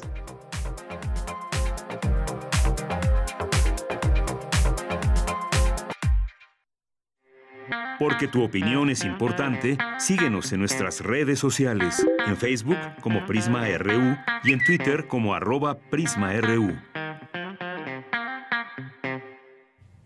Bien, son las 2 de la tarde con 19 minutos. Vamos a hablar de un tema que, pues ya hace en nuestra primera hora teníamos algunos datos por parte de nuestra compañera Virginia Sánchez en torno a este tema de la enfermedad COVID-19 que pues resulta ser más letal entre los más pobres o las zonas semiurbanas y vamos a analizar todo esto. De pronto hay esa eh, percepción de que en lugares menos eh, con menos gente, poblados y lugares más pequeños, pues se, se puede estar a salvo de COVID-19. Sin embargo, pues puede llegar a cualquier parte y aquí hay que poner también mucha atención en la atención hospitalaria, los recursos con los que se cuenta en cada lugar y cómo se puede hacer esta brecha justamente. Platiquemos con el doctor Héctor Hernández Bringas, que es doctor en ciencias sociales con especialidad en estudios de población, eh, investigador del Centro Regional de Investigaciones Multidisciplinarias de la UNAM, el CRIM UNAM. Doctor, bienvenido a este espacio de Prisma RU de Radio UNAM. Deyanira, muy buenas tardes, con mucho gusto de estar contigo y con todo el auditorio que te escucha. Muchas gracias, doctor. Pues eh, nos llamó la atención todos estos datos de que los pobres, pues es una presa para COVID en México eh, que puede afectar más y pues en México la mayor tasa de letalidad por esta enfermedad se presenta justamente entre los grupos más pobres, las eh, colonias también semiurbanas y, y, rurales. Me gustaría que nos ponga en contexto de esto, porque si bien que si bien sabemos que aunque es un virus que no respeta condición social, edad, sexo. El problema también, pues, debe, em, debe darnos eh, oportunidad de conocer dónde se puede desarrollar más eh, por las condiciones mismas de, de la gente. Efectivamente, Deyanira, mira, como tú misma lo has señalado, este virus parece no respetar condición social ni sexo. Sin embargo, hay factores que sí eh, comprometen en mayor riesgo a ciertos grupos de, personas, ¿no? Y también decías que la, esta asociación que en general hacemos entre centros urbanos y COVID es en cierta medida eh, verdadera, porque en efecto hay un mayor número de contagios en zonas urbanas o altamente pobladas o densamente pobladas. Pero ¿por qué la letalidad es mayor en las zonas semiurbanas y rurales? Esto quiere decir que los casos positivos que se detectan en estas zonas semiurbanas o francamente rurales, eh, eh, cuando se detectan casos positivos, muere una mayor proporción de personas en estas zonas eh, que, que en la, con respecto a las zonas urbanas. La diferencia es de 13%. Es decir, no basta con ser urbano para estar en riesgo, porque una vez que se adquiere el virus, el riesgo se incrementa cuando se es más rural el lugar donde se, se habita. Pero cuando introducimos el factor pobreza, ya se empiezan a ver algunos matices de Yanira. Los municipios pobres, urbanos, para señalarte este primer caso, tienen más muertes por 100.000 habitantes con respecto a los urbanos no pobres y una letalidad mayor en, en 48%. Es una sobremortalidad, una sobreletalidad muy considerable. Ahora, si vemos los municipios pobres, semiurbanos o francamente rurales, superan a los urbanos en 75% por su nivel de letalidad. Esto pues se debe a diversos factores, si me permites mencionarte algunos, de Yanira. Sí, adelante. Si bien en lo urbano la alta densidad, como decía, implica mayor riesgo de contagio, sí, para los que ya tienen COVID existen en las ciudades una mayor infraestructura en salud y una mayor accesibilidad a las instituciones médicas, de manera tal que no necesariamente el tener contagio te va a llevar a la, a la muerte, ¿no?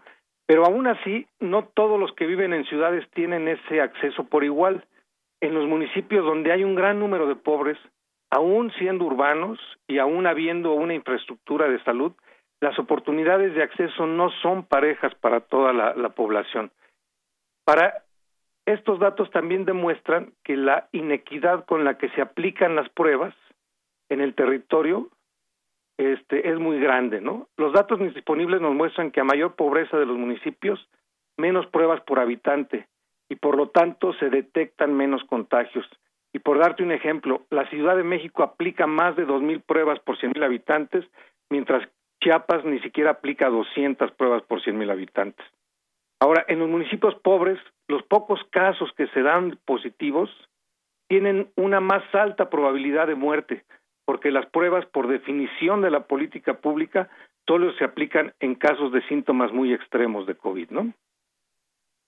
Efectivamente, es una situación que vemos cómo está permeando también para las aquellas comunidades pobres y demás, más allá de que puedan quizás estar aisladas de toda esta parte urbana y que hemos visto que esa concentración y cercanía entre la gente provoca mucho más el, el contagio y una de las formas de protegernos es justamente distanciarnos, vivamos en un lugar urbano, semiurbano o incluso en lugares donde puede haber más distancia entre la gente, es decir, que no hay grandes concentraciones eh, de personas en un mismo lugar.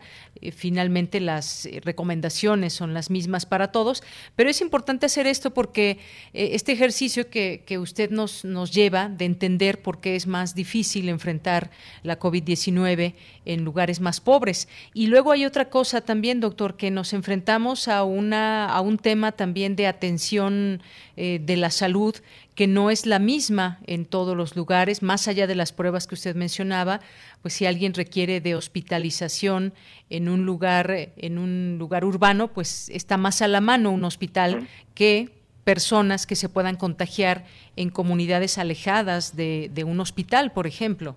Así es. En efecto, mira, como tú lo, lo, señalas, vivir en un ámbito urbano es más probable que te contagies viviendo en un ámbito urbano porque ciertamente es un padecimiento que tiene que ver con el contacto social, con la conglomerados de personas, con la densidad, pero también es más probable que no mueras en un, en un centro urbano. Ahora, una vez que contraes el, el COVID en un, en un centro rural, en una localidad rural, este, es más probable que mueras con respecto a los urbanos, efectivamente, una vez contraído el virus, ¿no? Así es. Y bueno, también hay otra cosa, eh, doctor, también se habla pues de las enfermedades que ya tiene la gente y que también ha, permeado desafortunadamente en que los fallecimientos se incrementen entre personas que ya tienen algunas algunas afecciones. Se hablaba incluso que bueno, pues sigue siendo la diabetes el, el eh, la enfermedad más, digamos, más intensa, que se lleva más personas también en, en, México. Enfrentamos una situación con una salud no muy buena entre, entre las personas, no solamente es la diabetes, sino algunas otras que se han mencionado ya muchísimo en esta pandemia, como es la, la obesidad. Pero, y ante esta situación, pues no podemos esperar quizás Em, esa capacidad institucional que sea de lo mejor, pero ¿cómo se ha desempeñado en este punto de vista que usted pueda tener? Eh, sabemos que faltan médicos especialistas, eh, que los hospitales están ahí, que afortunadamente no se han no se han llenado, no se ha tenido que dejar gente sin una cama de hospital en muchas, en la mayoría de las ocasiones. Hay quien pues sí ha tardado en encontrar una cama, pero finalmente se le ofrece y sobre todo en algún momento de un pico más alto de esta de esta pandemia, es algo a tomar en cuenta también. Sí, por supuesto. Mira, respecto de lo primero que, mencionabas sobre las comorbilidades, efectivamente la diabetes es un, eh, implica un riesgo mayor para, eh, para eh, morir por coronavirus la hipertensión, por supuesto, la obesidad, pero hay cosas también mucho más de fondo que no necesariamente se expresan en estas como, comorbilidades. Mira, en las zonas semiurbanas o rurales, además del escaso o nulo acceso a los servicios de salud, se dan situaciones más críticas por el estado nutricional y de salud previa de la población, con condiciones muy precarias de, vivienda y en general de vida de manera que ante la enfermedad, una vez presente el COVID, pues por supuesto el riesgo de morir es, es mucho mayor. Y en efecto, sobre el desempeño de las instituciones también hemos observado pues que hay diferenciales importantes. Se nos ha dicho, este, de Yanira, que eh, pues hemos tenido un relativo éxito porque los hospitales no se han saturado y las camas no se han saturado. Pero mira, cuando vemos los datos del tipo de atención que se le está dando a las personas que tienen COVID, a los que ya son positivos a COVID, también eh, son, son datos pues, que eh, llaman a, a la alarma un poquito. Mira, en México solamente una cuarta parte de las personas que tienen COVID se han, se han, este, se han hospitalizado. Pero independientemente de eso, fíjate, solamente uno de cada cinco personas que han fallecido han sido atendidos en unidades de terapia intensiva, ¿no? Y solamente uno de cada tres personas que han fallecido han sido atendidas a través de un ventilador o un respirador artificial.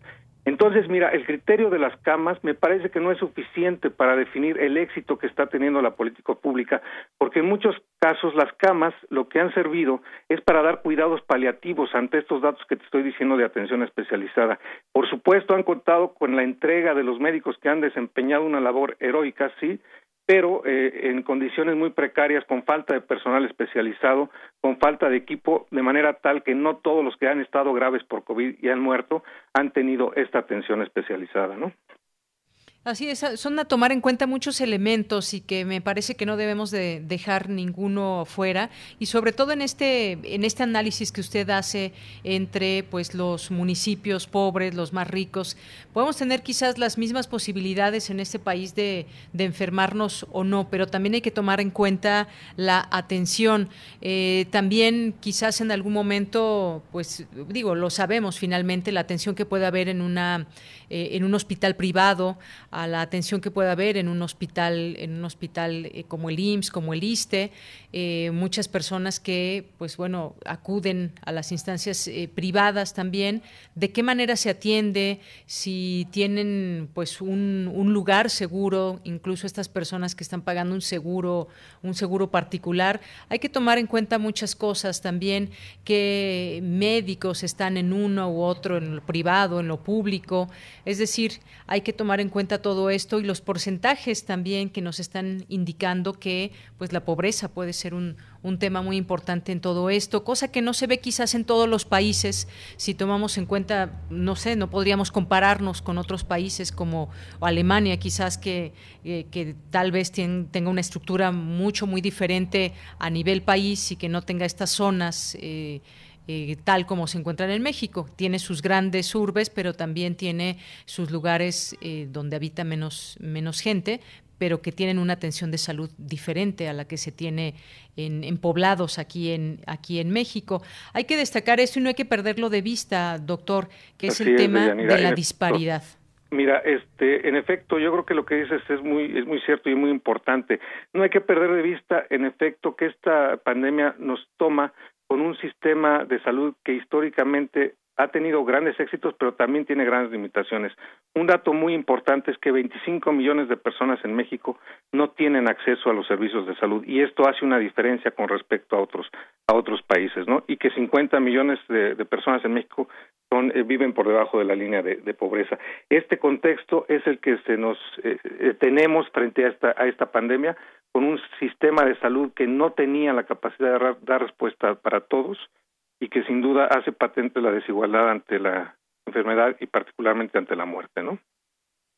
Así es. Y bueno, pues también a tomar en cuenta distintos elementos también qué tipo de alimentación se tiene a nivel a nivel país. También muchas veces, eh, pues el tema de la pobreza incide desafortunadamente en que pues muchos niños no reciben todo lo que deben recibir en cuanto a alimentación y a su dieta diaria, eso también vuelve vulnerables y tiene que ver también con pobreza. Sí, claro, tener hipertensión o ser diabético en este país tiene que ver también, por supuesto, con la calidad de vida que se ha llevado a lo largo de los años, ¿no? Y esta calidad de vida asociada con las condiciones de pobreza de la población. Así es.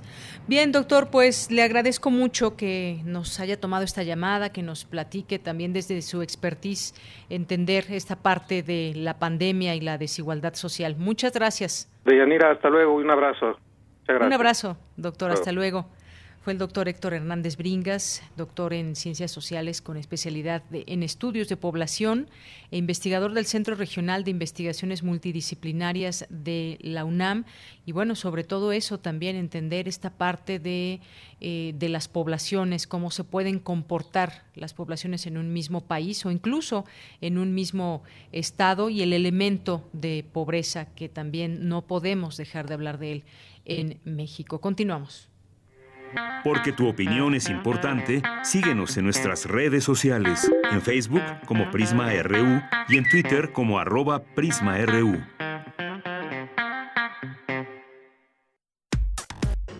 Prisma RU. Relatamos al mundo.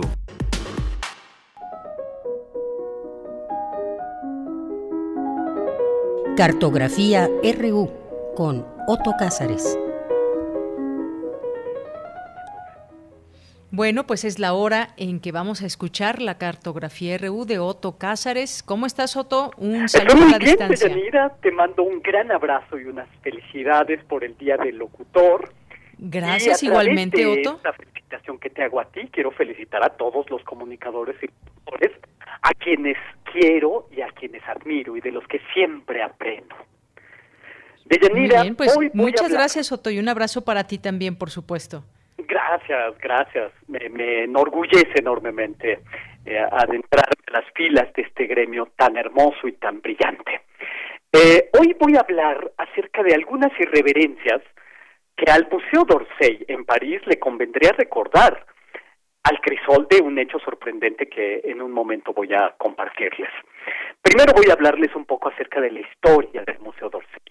Es un museo que en París abrió las puertas el año de 1986 en la antigua estación de tren de ese nombre, una estación que al cerrar al cerrar iba a ser derribada, pero se salvó como museo.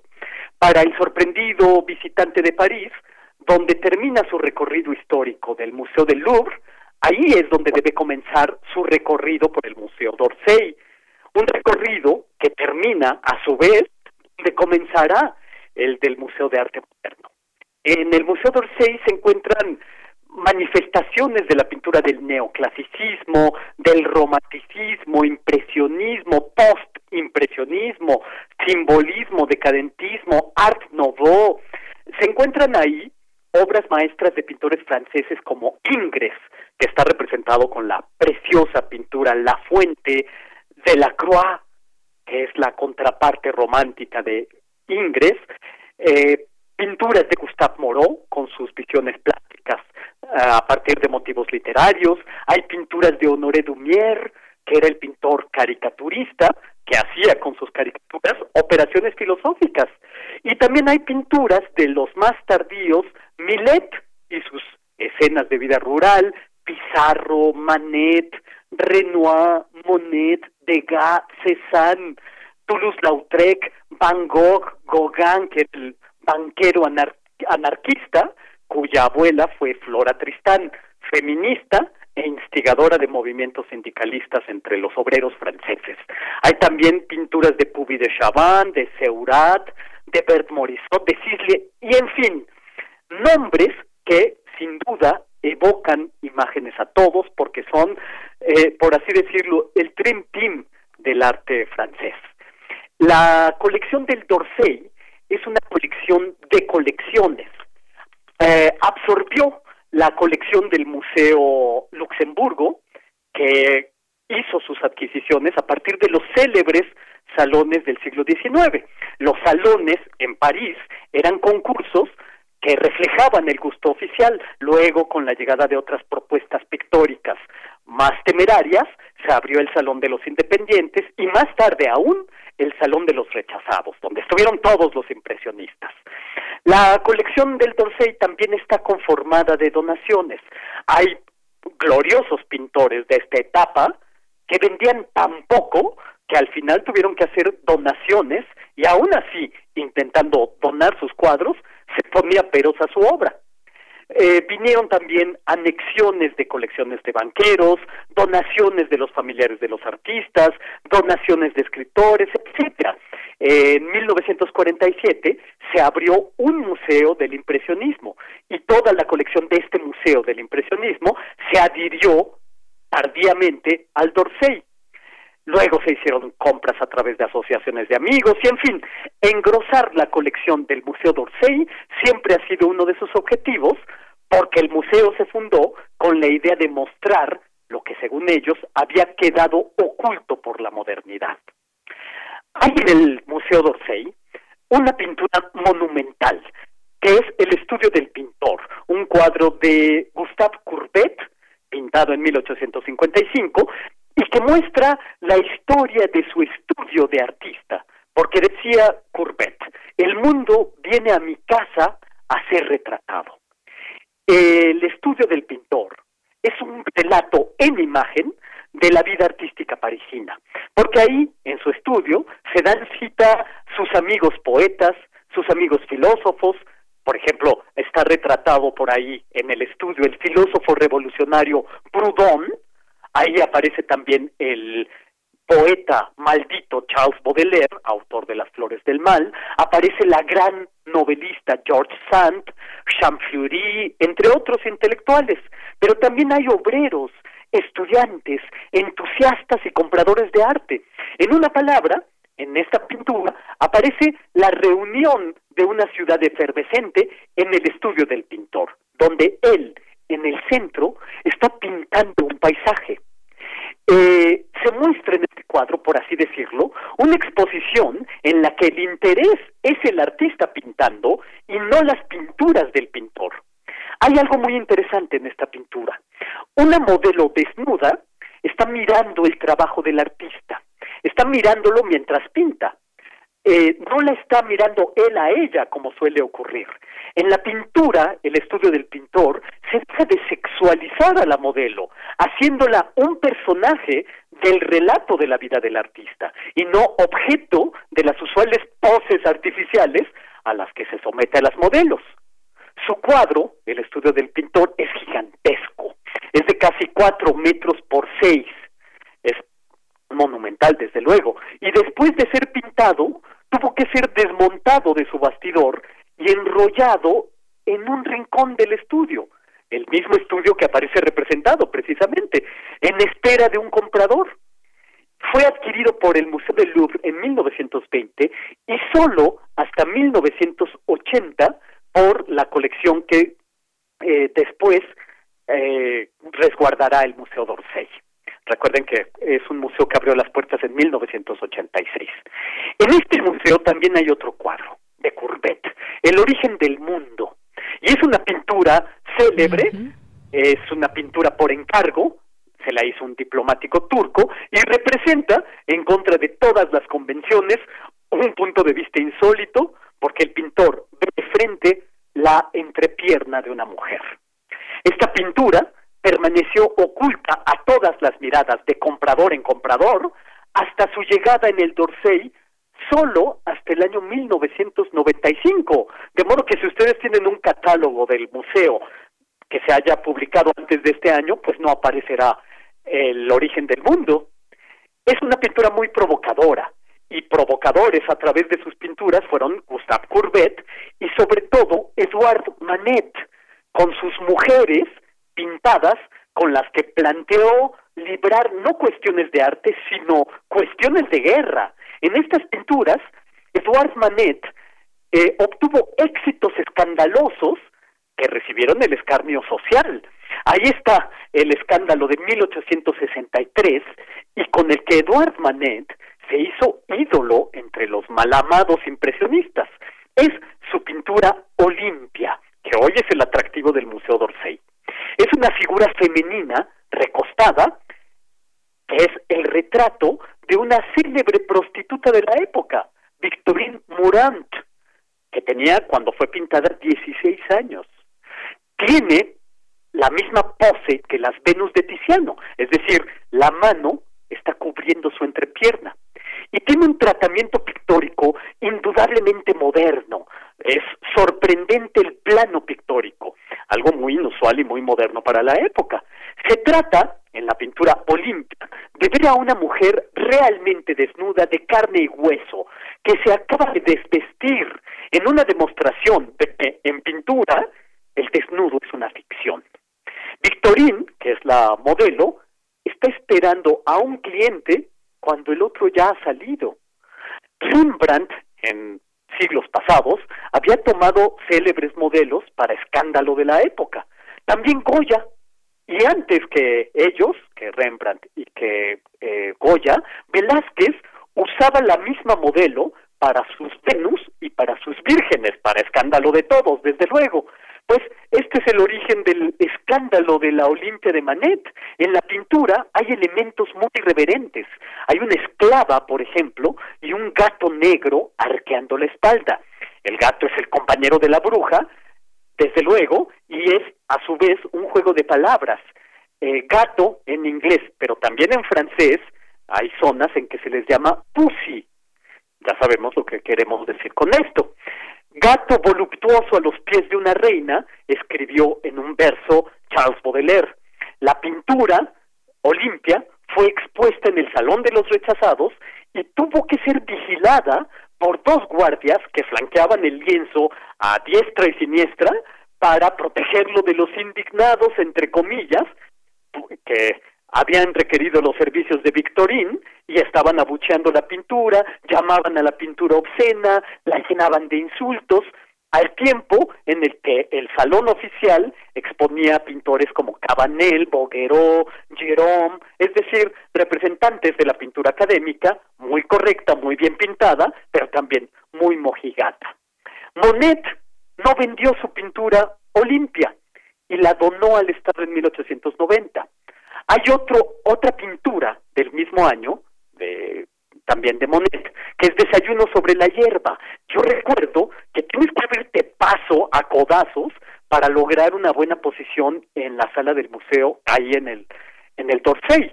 Es una pintura al aire libre, un picnic que conquistó la aversión de los burgueses del siglo XIX porque vuelve a aparecer Victorine desnuda, sin ninguna razón aparente, entre dos individuos vestidos a la última moda, sentados sobre el césped en una composición que además está inspirada en Tiziano, del que hablé la semana pasada. En el Dorsey, además de estas eh, pinturas sumamente polémicas y escandalosas, también está en pie La Puerta del Infierno de Rodin, una obra inconclusa que conjunta más de cuatro décadas de trabajo del escultor. Pues bien, yo quisiera franquear la puerta del infierno con Jeanne, la mujer a la que le fue prohibida hace unos días la entrada al Museo d'Orsay por llevar un magnífico escote en V. Sí, en el recinto donde están las eh, pinturas de Courbet, donde están las Venus impúdicas de Monet, donde están las pinturas de Toulouse-Lautrec, que pintaba la vida nocturna de los, de los prostíbulos en sus cartones y que pintaba los camerinos del Molino Rojo, en el París de Madame Michelet, de George Sand, del pornógrafo George Bataille, sí, en el país de la primicia de la liberación sexual se le prohíbe la entrada con un escote en V al Museo d'Orsay a Jean, en el país de Simone de Beauvoir, en el, en el país de la píldora anticonceptiva, en el país donde dieron sus clases Marcuse, Ricoeur, donde se filmó La Bella de Día, con la mórbida inocencia de Catherine Deneuve, en el país de la Nouvelle Vague, la nueva ola de Truffaut, en el país del Yo te amo, yo tampoco de Serge Gainsbourg y Jane Birkin, que grabaron para una inocua melodía pegajosa, un orgasmo femenino para escándalo de todos, en el país del activismo y de la ideologización militante que tomó en los años 60 la Sorbona y la Universidad de París para hacer los centros de trabajo colectivo dentro de las instalaciones, fundando ateliers populaires, talleres populares, produciendo carteles, haciendo pintas, leyendo en voz alta a Althusser, Debord, Deleuze, Foucault, etcétera. Fíjense cómo, al menor descuido, lo ganado por años de pensamiento, arte y escándalo puede perderse en un síntoma. Sí, el museo ya ofreció disculpas, pero por lo visto lo ganado hay que estarlo recordando y recordando y recordando. Al pasar por el umbral de la puerta del infierno de Rodin, que es la verdadera entrada del Museo d'Orsay, llegamos al repositorio infernal del pensamiento libre y esclarecido. Y esto es lo que yo tengo que decir este lunes 14 de septiembre de 2020. Otto Cázares, pues muchísimas gracias, gracias por esta cartografía también muy aleccionadora y que además pues nos da a conocer eh, justamente pues esta transgresión del propio arte y que fíjate que pues una veintena de mujeres protestaron ahí en el museo, se descubrieron el torso, es un grupo llamado Femen y pues hicieron acto de presencia reclamando justamente esta situación de haberle impedido a una joven entrar al Museo d'Orsay porque tenía un escote pronunciado. Bien, Otto, pues muchas gracias por traer Estoy también encantado este tema. y otra vez un abrazo a ti y un abrazo a quienes nos hacen el favor de escucharnos. Claro que sí. Otto, hasta la Hasta próxima. muy pronto. Continuamos. Porque tu opinión es importante, síguenos en nuestras redes sociales, en Facebook como Prisma RU y en Twitter como arroba PrismaRU.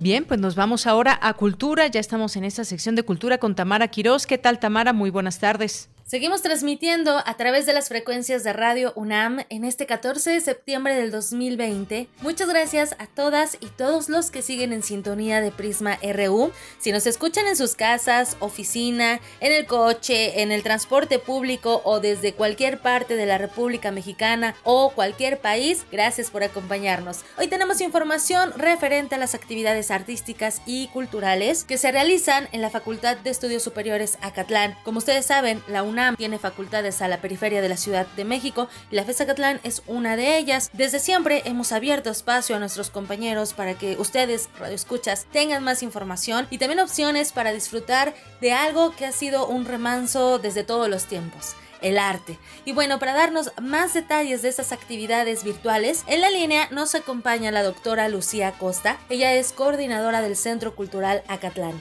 Doctora Lucía Costa, gracias por tomar la llamada. Sabemos que los tiempos han ido transformándose. Ahora con la emergencia sanitaria que vivimos, hemos usado las plataformas digitales, tal vez con mayor frecuencia y también aprovechando los recursos para llegar a más personas. ¿Cómo han trabajado desde el Centro Cultural Acatlán para seguir en la difusión del arte y la cultura?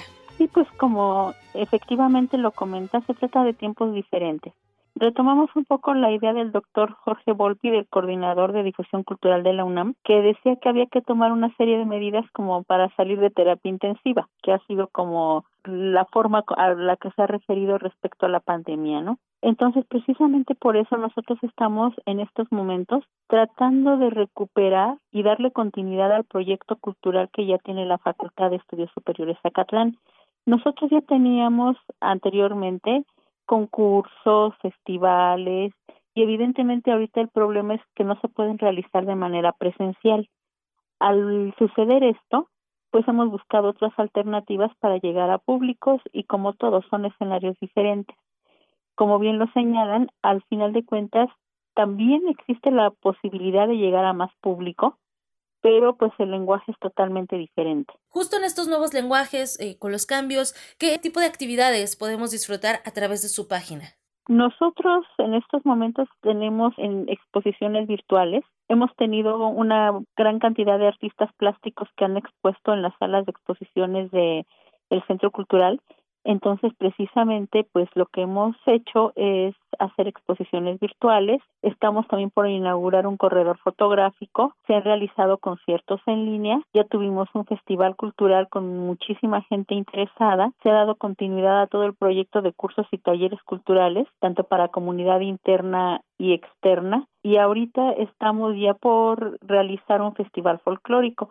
De hecho, algo también importante es que colaboramos con las otras facultades de estudios superiores y realizamos un festival que se llamó de FESAFES, una jornada cultural. Entonces, pues bueno, ahorita lo inmediato es este festival folclórico los días 11, 12 y 14 de septiembre.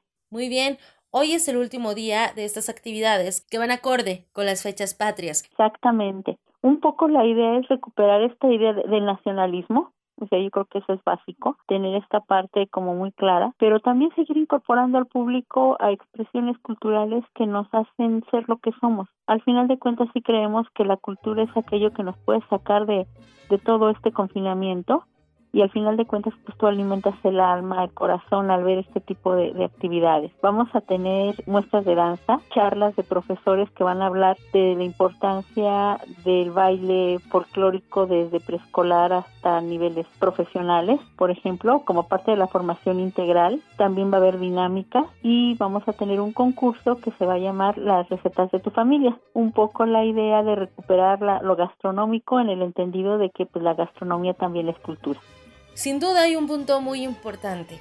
Desde marzo hemos buscado y encontrado una oferta cultural amplia. Me gustaría saber a qué retos se han enfrentado, la FES Acatlán siempre ha abierto sus puertas no solo a la comunidad universitaria, sino a los vecinos, a la gente que vive cerca de la FES, que puede acudir, a los que les interesa o quieran ser parte de las actividades que comparten. ¿Cómo ha sido este proceso de difusión y creación de contenido desde la virtualidad? No podemos ir a la FES Acatlán físicamente, pero sí podemos explorarlos a través de esa virtualidad.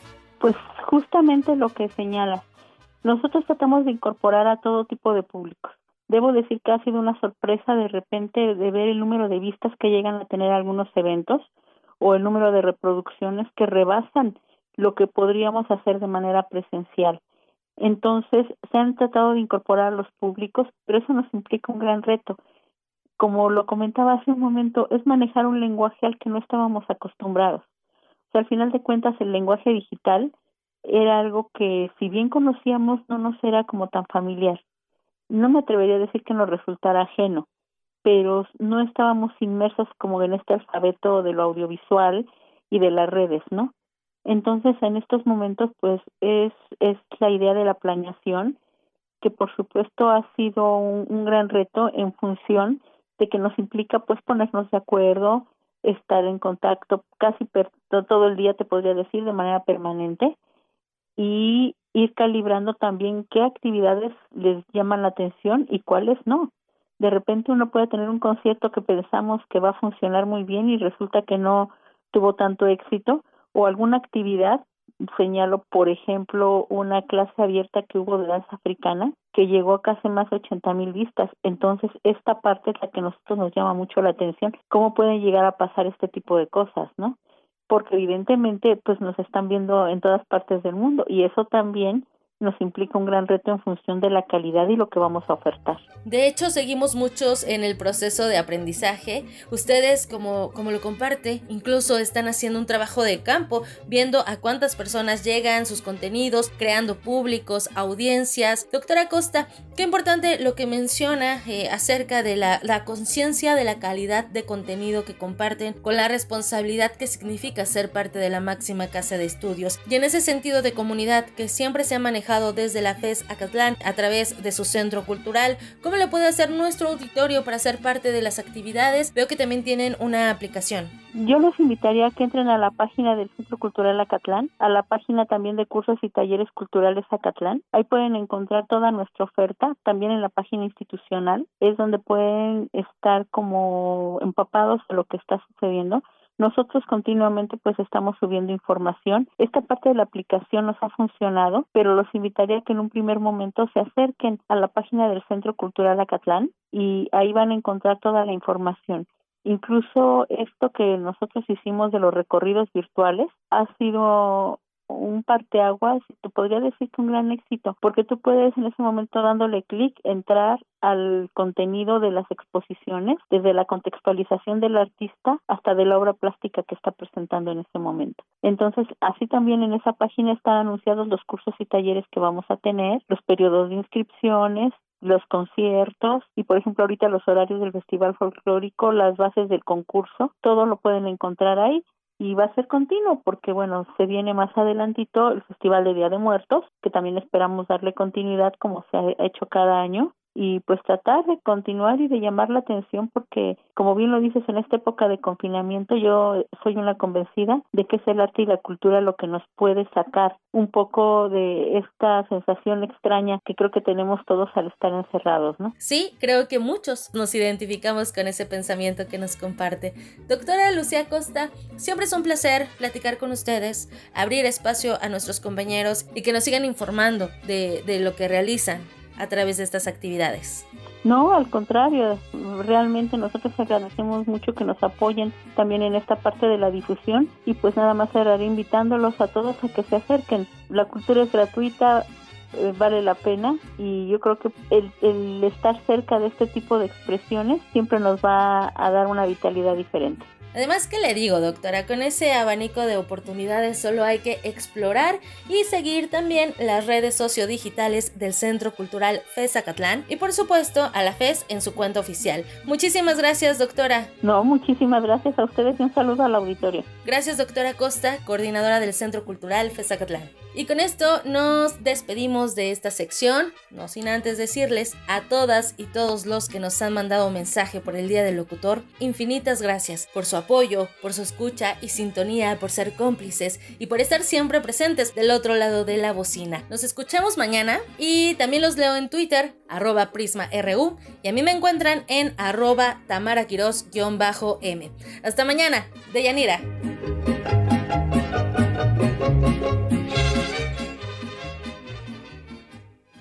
Pues así llegamos al final de esta emisión. Muchas gracias a todos ustedes, gracias por sus mensajes, gracias por su compañía, por la sintonía, por hacerse presentes de alguna manera con nosotros aquí en Prisma RU en Radio UNAM. Pues nos despedimos, lo esperamos mañana en punto de la una de la tarde con más información, con otra propuesta informativa desde nuestra universidad. Así que a nombre de todo el equipo, soy de Yanira Morán, que tenga muy buena tarde, muy buen provecho y hasta mañana y saludos y me despido también de mis compañeros allá en cabina en Radio UNAM en Adolfo Prieto número 133. Hasta mañana.